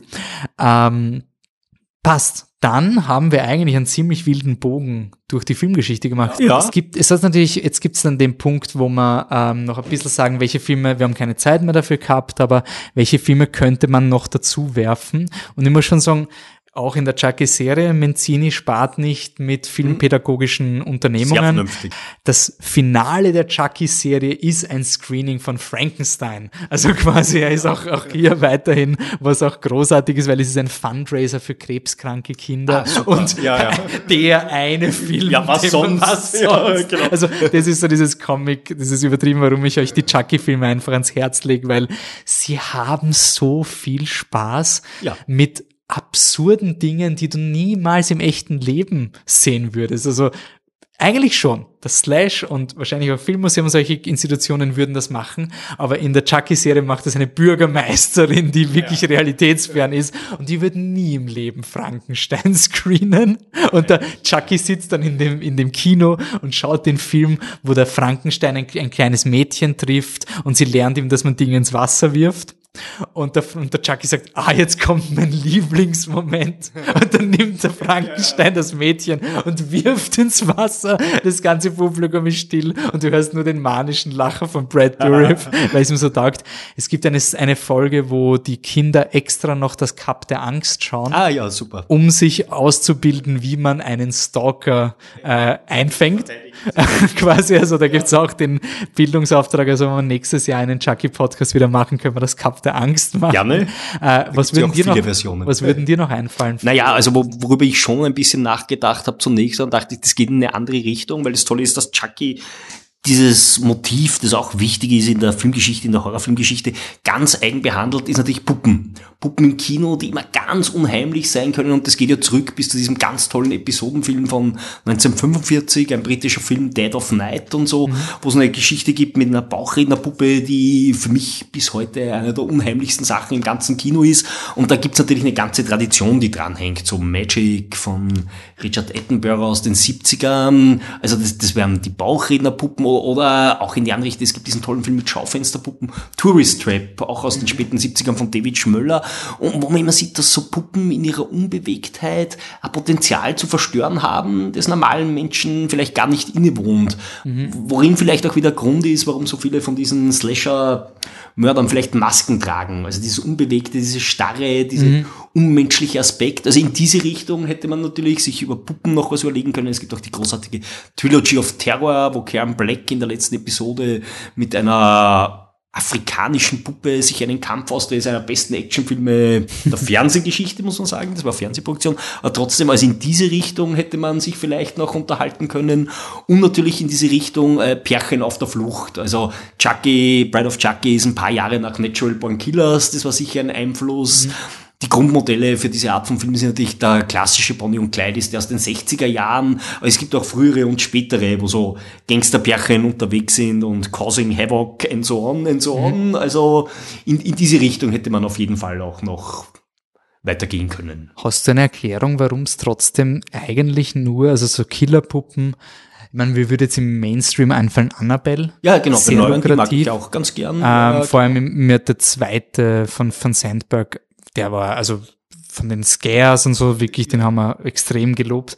Ähm, aber warum ist eigentlich Chucky so ein bisschen so die, das, die einzige Killerpuppe oder so dieser, ich meine, naja, weil, weil er sein Eigenleben hat und auch diese komische Figur. Also das ist, glaube ich, schon dieser Brad Dourif macht noch mal was anderes daraus Aspekt. Ja, okay. Weil, glaube ich, also, und dass es dadurch, dass der schon so eine Eigenständigkeit hat, weil auch so eine Figur wie Annabelle oder so, dass das Gefühl, die sind einfach Ausdruck äh, von, von einer bösen Kraft oder so. Mhm. Aber Chucky ist halt wirklich, und das ist ja gleichzeitig auch das, warum dieses Lustige in den Chucky-Filmen so gut funktioniert, der ist halt weiterhin ein Serienmörder, nur steckt er halt jetzt in einer 30 Zentimeter großen Puppe und will trotzdem weitermorden. Also das Konzept ist schon so absurd und lustig, nicht, dass das, glaube ich, nochmal was ganz anderes damit macht. Mhm.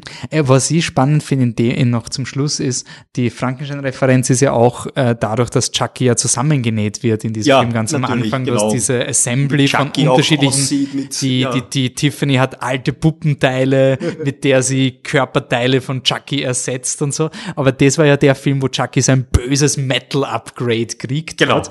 Und ich habe es geliebt, definitiv, vor allem als, als, als edgy Zehnjähriger, der halt mhm. die harte Chucky Chucky sehen ja. will, ist quasi urböse mit dem Rob Zombie Song und so und den tack, angetackerten Haaren.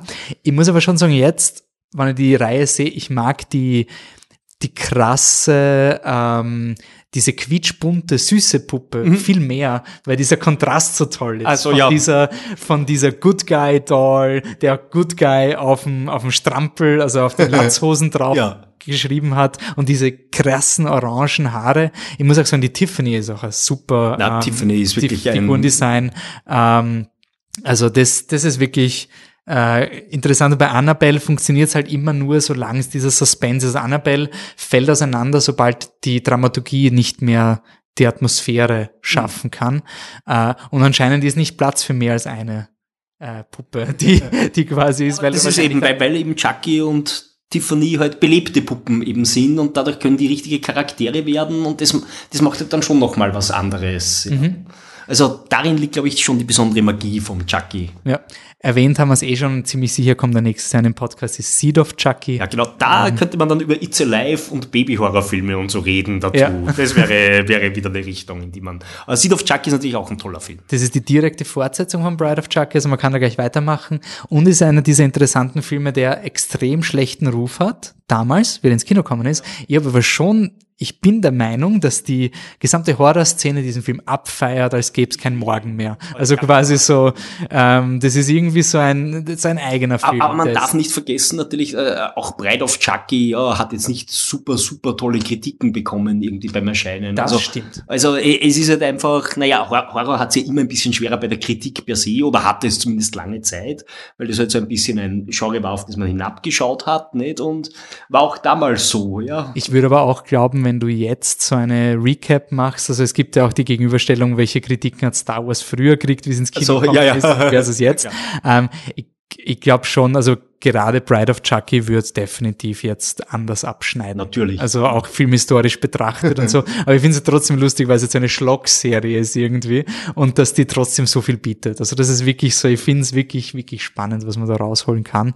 Ähm, ja, und schauen wir, wo die Killerpuppe als nächstes ähm, auch Ich freue mich jedenfalls drauf. Was passiert denn bei euch im Filmmuseum? Also du musst ja schon so ungefähr wissen, so, ja, ja, also Ende jetzt des Jahres eben passiert. Martin Scorsese natürlich, warte mal, ich, Biennale ist während der Biennale, vorbei. genau da, aber die wiederholen wir alle nochmal, unsere Biennale Retro ist ein japanischer Regisseur, der jetzt weniger Genre und eher in die Kunstrichtung geht, Yoshida Kichu, ähm, aber der unfassbare Bilder und Atmosphären auch schafft, also wenn wir mhm. schon davon reden, ist das was ganz was anderes, was ganz Besonderes und wird vielleicht die einzige Chance nochmal sein, dessen Filme auf 35 Millimeter im Originalformat hier zu sehen. Wo kriegt was, was die eigentlich her? Also die in dem Fall, das ist wirklich teuer, die kriegen wir aus Japan alle. Also von okay. Yoshida gibt es keine Filme, die in Europa irgendwie gesichert werden und, und da kommt dann viel zusammen, weil japanische Rechte und Kopientransport aus Japan, ein paar davon müssen wir untertiteln lassen und so. Also sowas ist dann schon teuer und darum ist es auch unsere gemeinsame Retro mit der Biennale, weil man da Kosten teilen kann. Mhm. Für uns alleine wäre das im Jahresbudget vielleicht gar nicht drin, sich so eine Show zu leisten wie den Yoshida. Ja, Nur, muss man auch äh, sagen. Ja. Generelle Funktionsfrage, du hast gesagt Untertitel, aber ihr, ihr ändert ja nichts an den Negativen, also ihr projiziert Nein, nein, nein, nein, Film aber, so, aber natürlich ähm, von diesen japanischen Filmen, das kann man ganz einfach sagen, ist, ähm, da wurden natürlich schon oft Kopien gezogen, die auch für den Export gedacht waren und die automatisch englische Untertitel in der Kopie drauf haben. Ja. Und von den zwölf Filmen, die wir kriegen, glaube ich, sind eben neun haben da die, die englischen Kopie, Untertitel auf die Kopie drauf, brauchen wir nichts machen. Aber drei sind nur die Originalfassung und da haben wir hinten oben eine Untertitlerin oder einen Untertitler sitzen, der jeden dieser Untertitel einzeln einklickt, wow. nachdem er sich nochmal vorbereitet hat mit Untertitelliste und Filmkopie, um das auch perfekt aufeinander abzustimmen. Und das passiert, das sind so die Dinge, die unsichtbar im Hintergrund immer ja. wieder passieren im Filmmuseum, weil das kündigen wir natürlich nicht extra an. Aber das ist natürlich bei vielen Retros, also jetzt nicht bei Martin Scorsese, weil Englisch untertiteln wir nicht extra, aber bei vielen fremdsprachigen Retros ist es natürlich der Fall, dass wir viele oder eine ganze Reihe dieser Filme extra untertiteln. Für dieses Screening ist dann auch eine einmalige Gelegenheit quasi, diese Filmkopie untertitelt zu sehen. Mhm. So wird man dann auch, genau, ja. Perfekt. Gut, in unserer nächsten, also der Oktober ist jetzt vorbei, Happy Halloween by the ja, way, das habe ich noch gar nicht gesagt. ja, genau. also quasi ähm, irgendwann wird es vielleicht mal wieder Bride of Frankenstein im Filmmuseum spielen, oh ja. aber halt nicht zu Halloween, weil da ja, ist Aber King Kong spielen wir auch wieder im November. Den zeige ich ausnahmsweise einmal wieder. Also wer, es letztes Mal nicht gesehen hat, das ist die Chance. Es gab sogar, ich glaube, wir haben sogar, es ist ja das zweite Screening abgesagt worden. Genau, es ist quasi einmal aufgeführt worden, dann kam der Lockdown. Also jetzt. Also, ha, meldet euch. Ja, genau.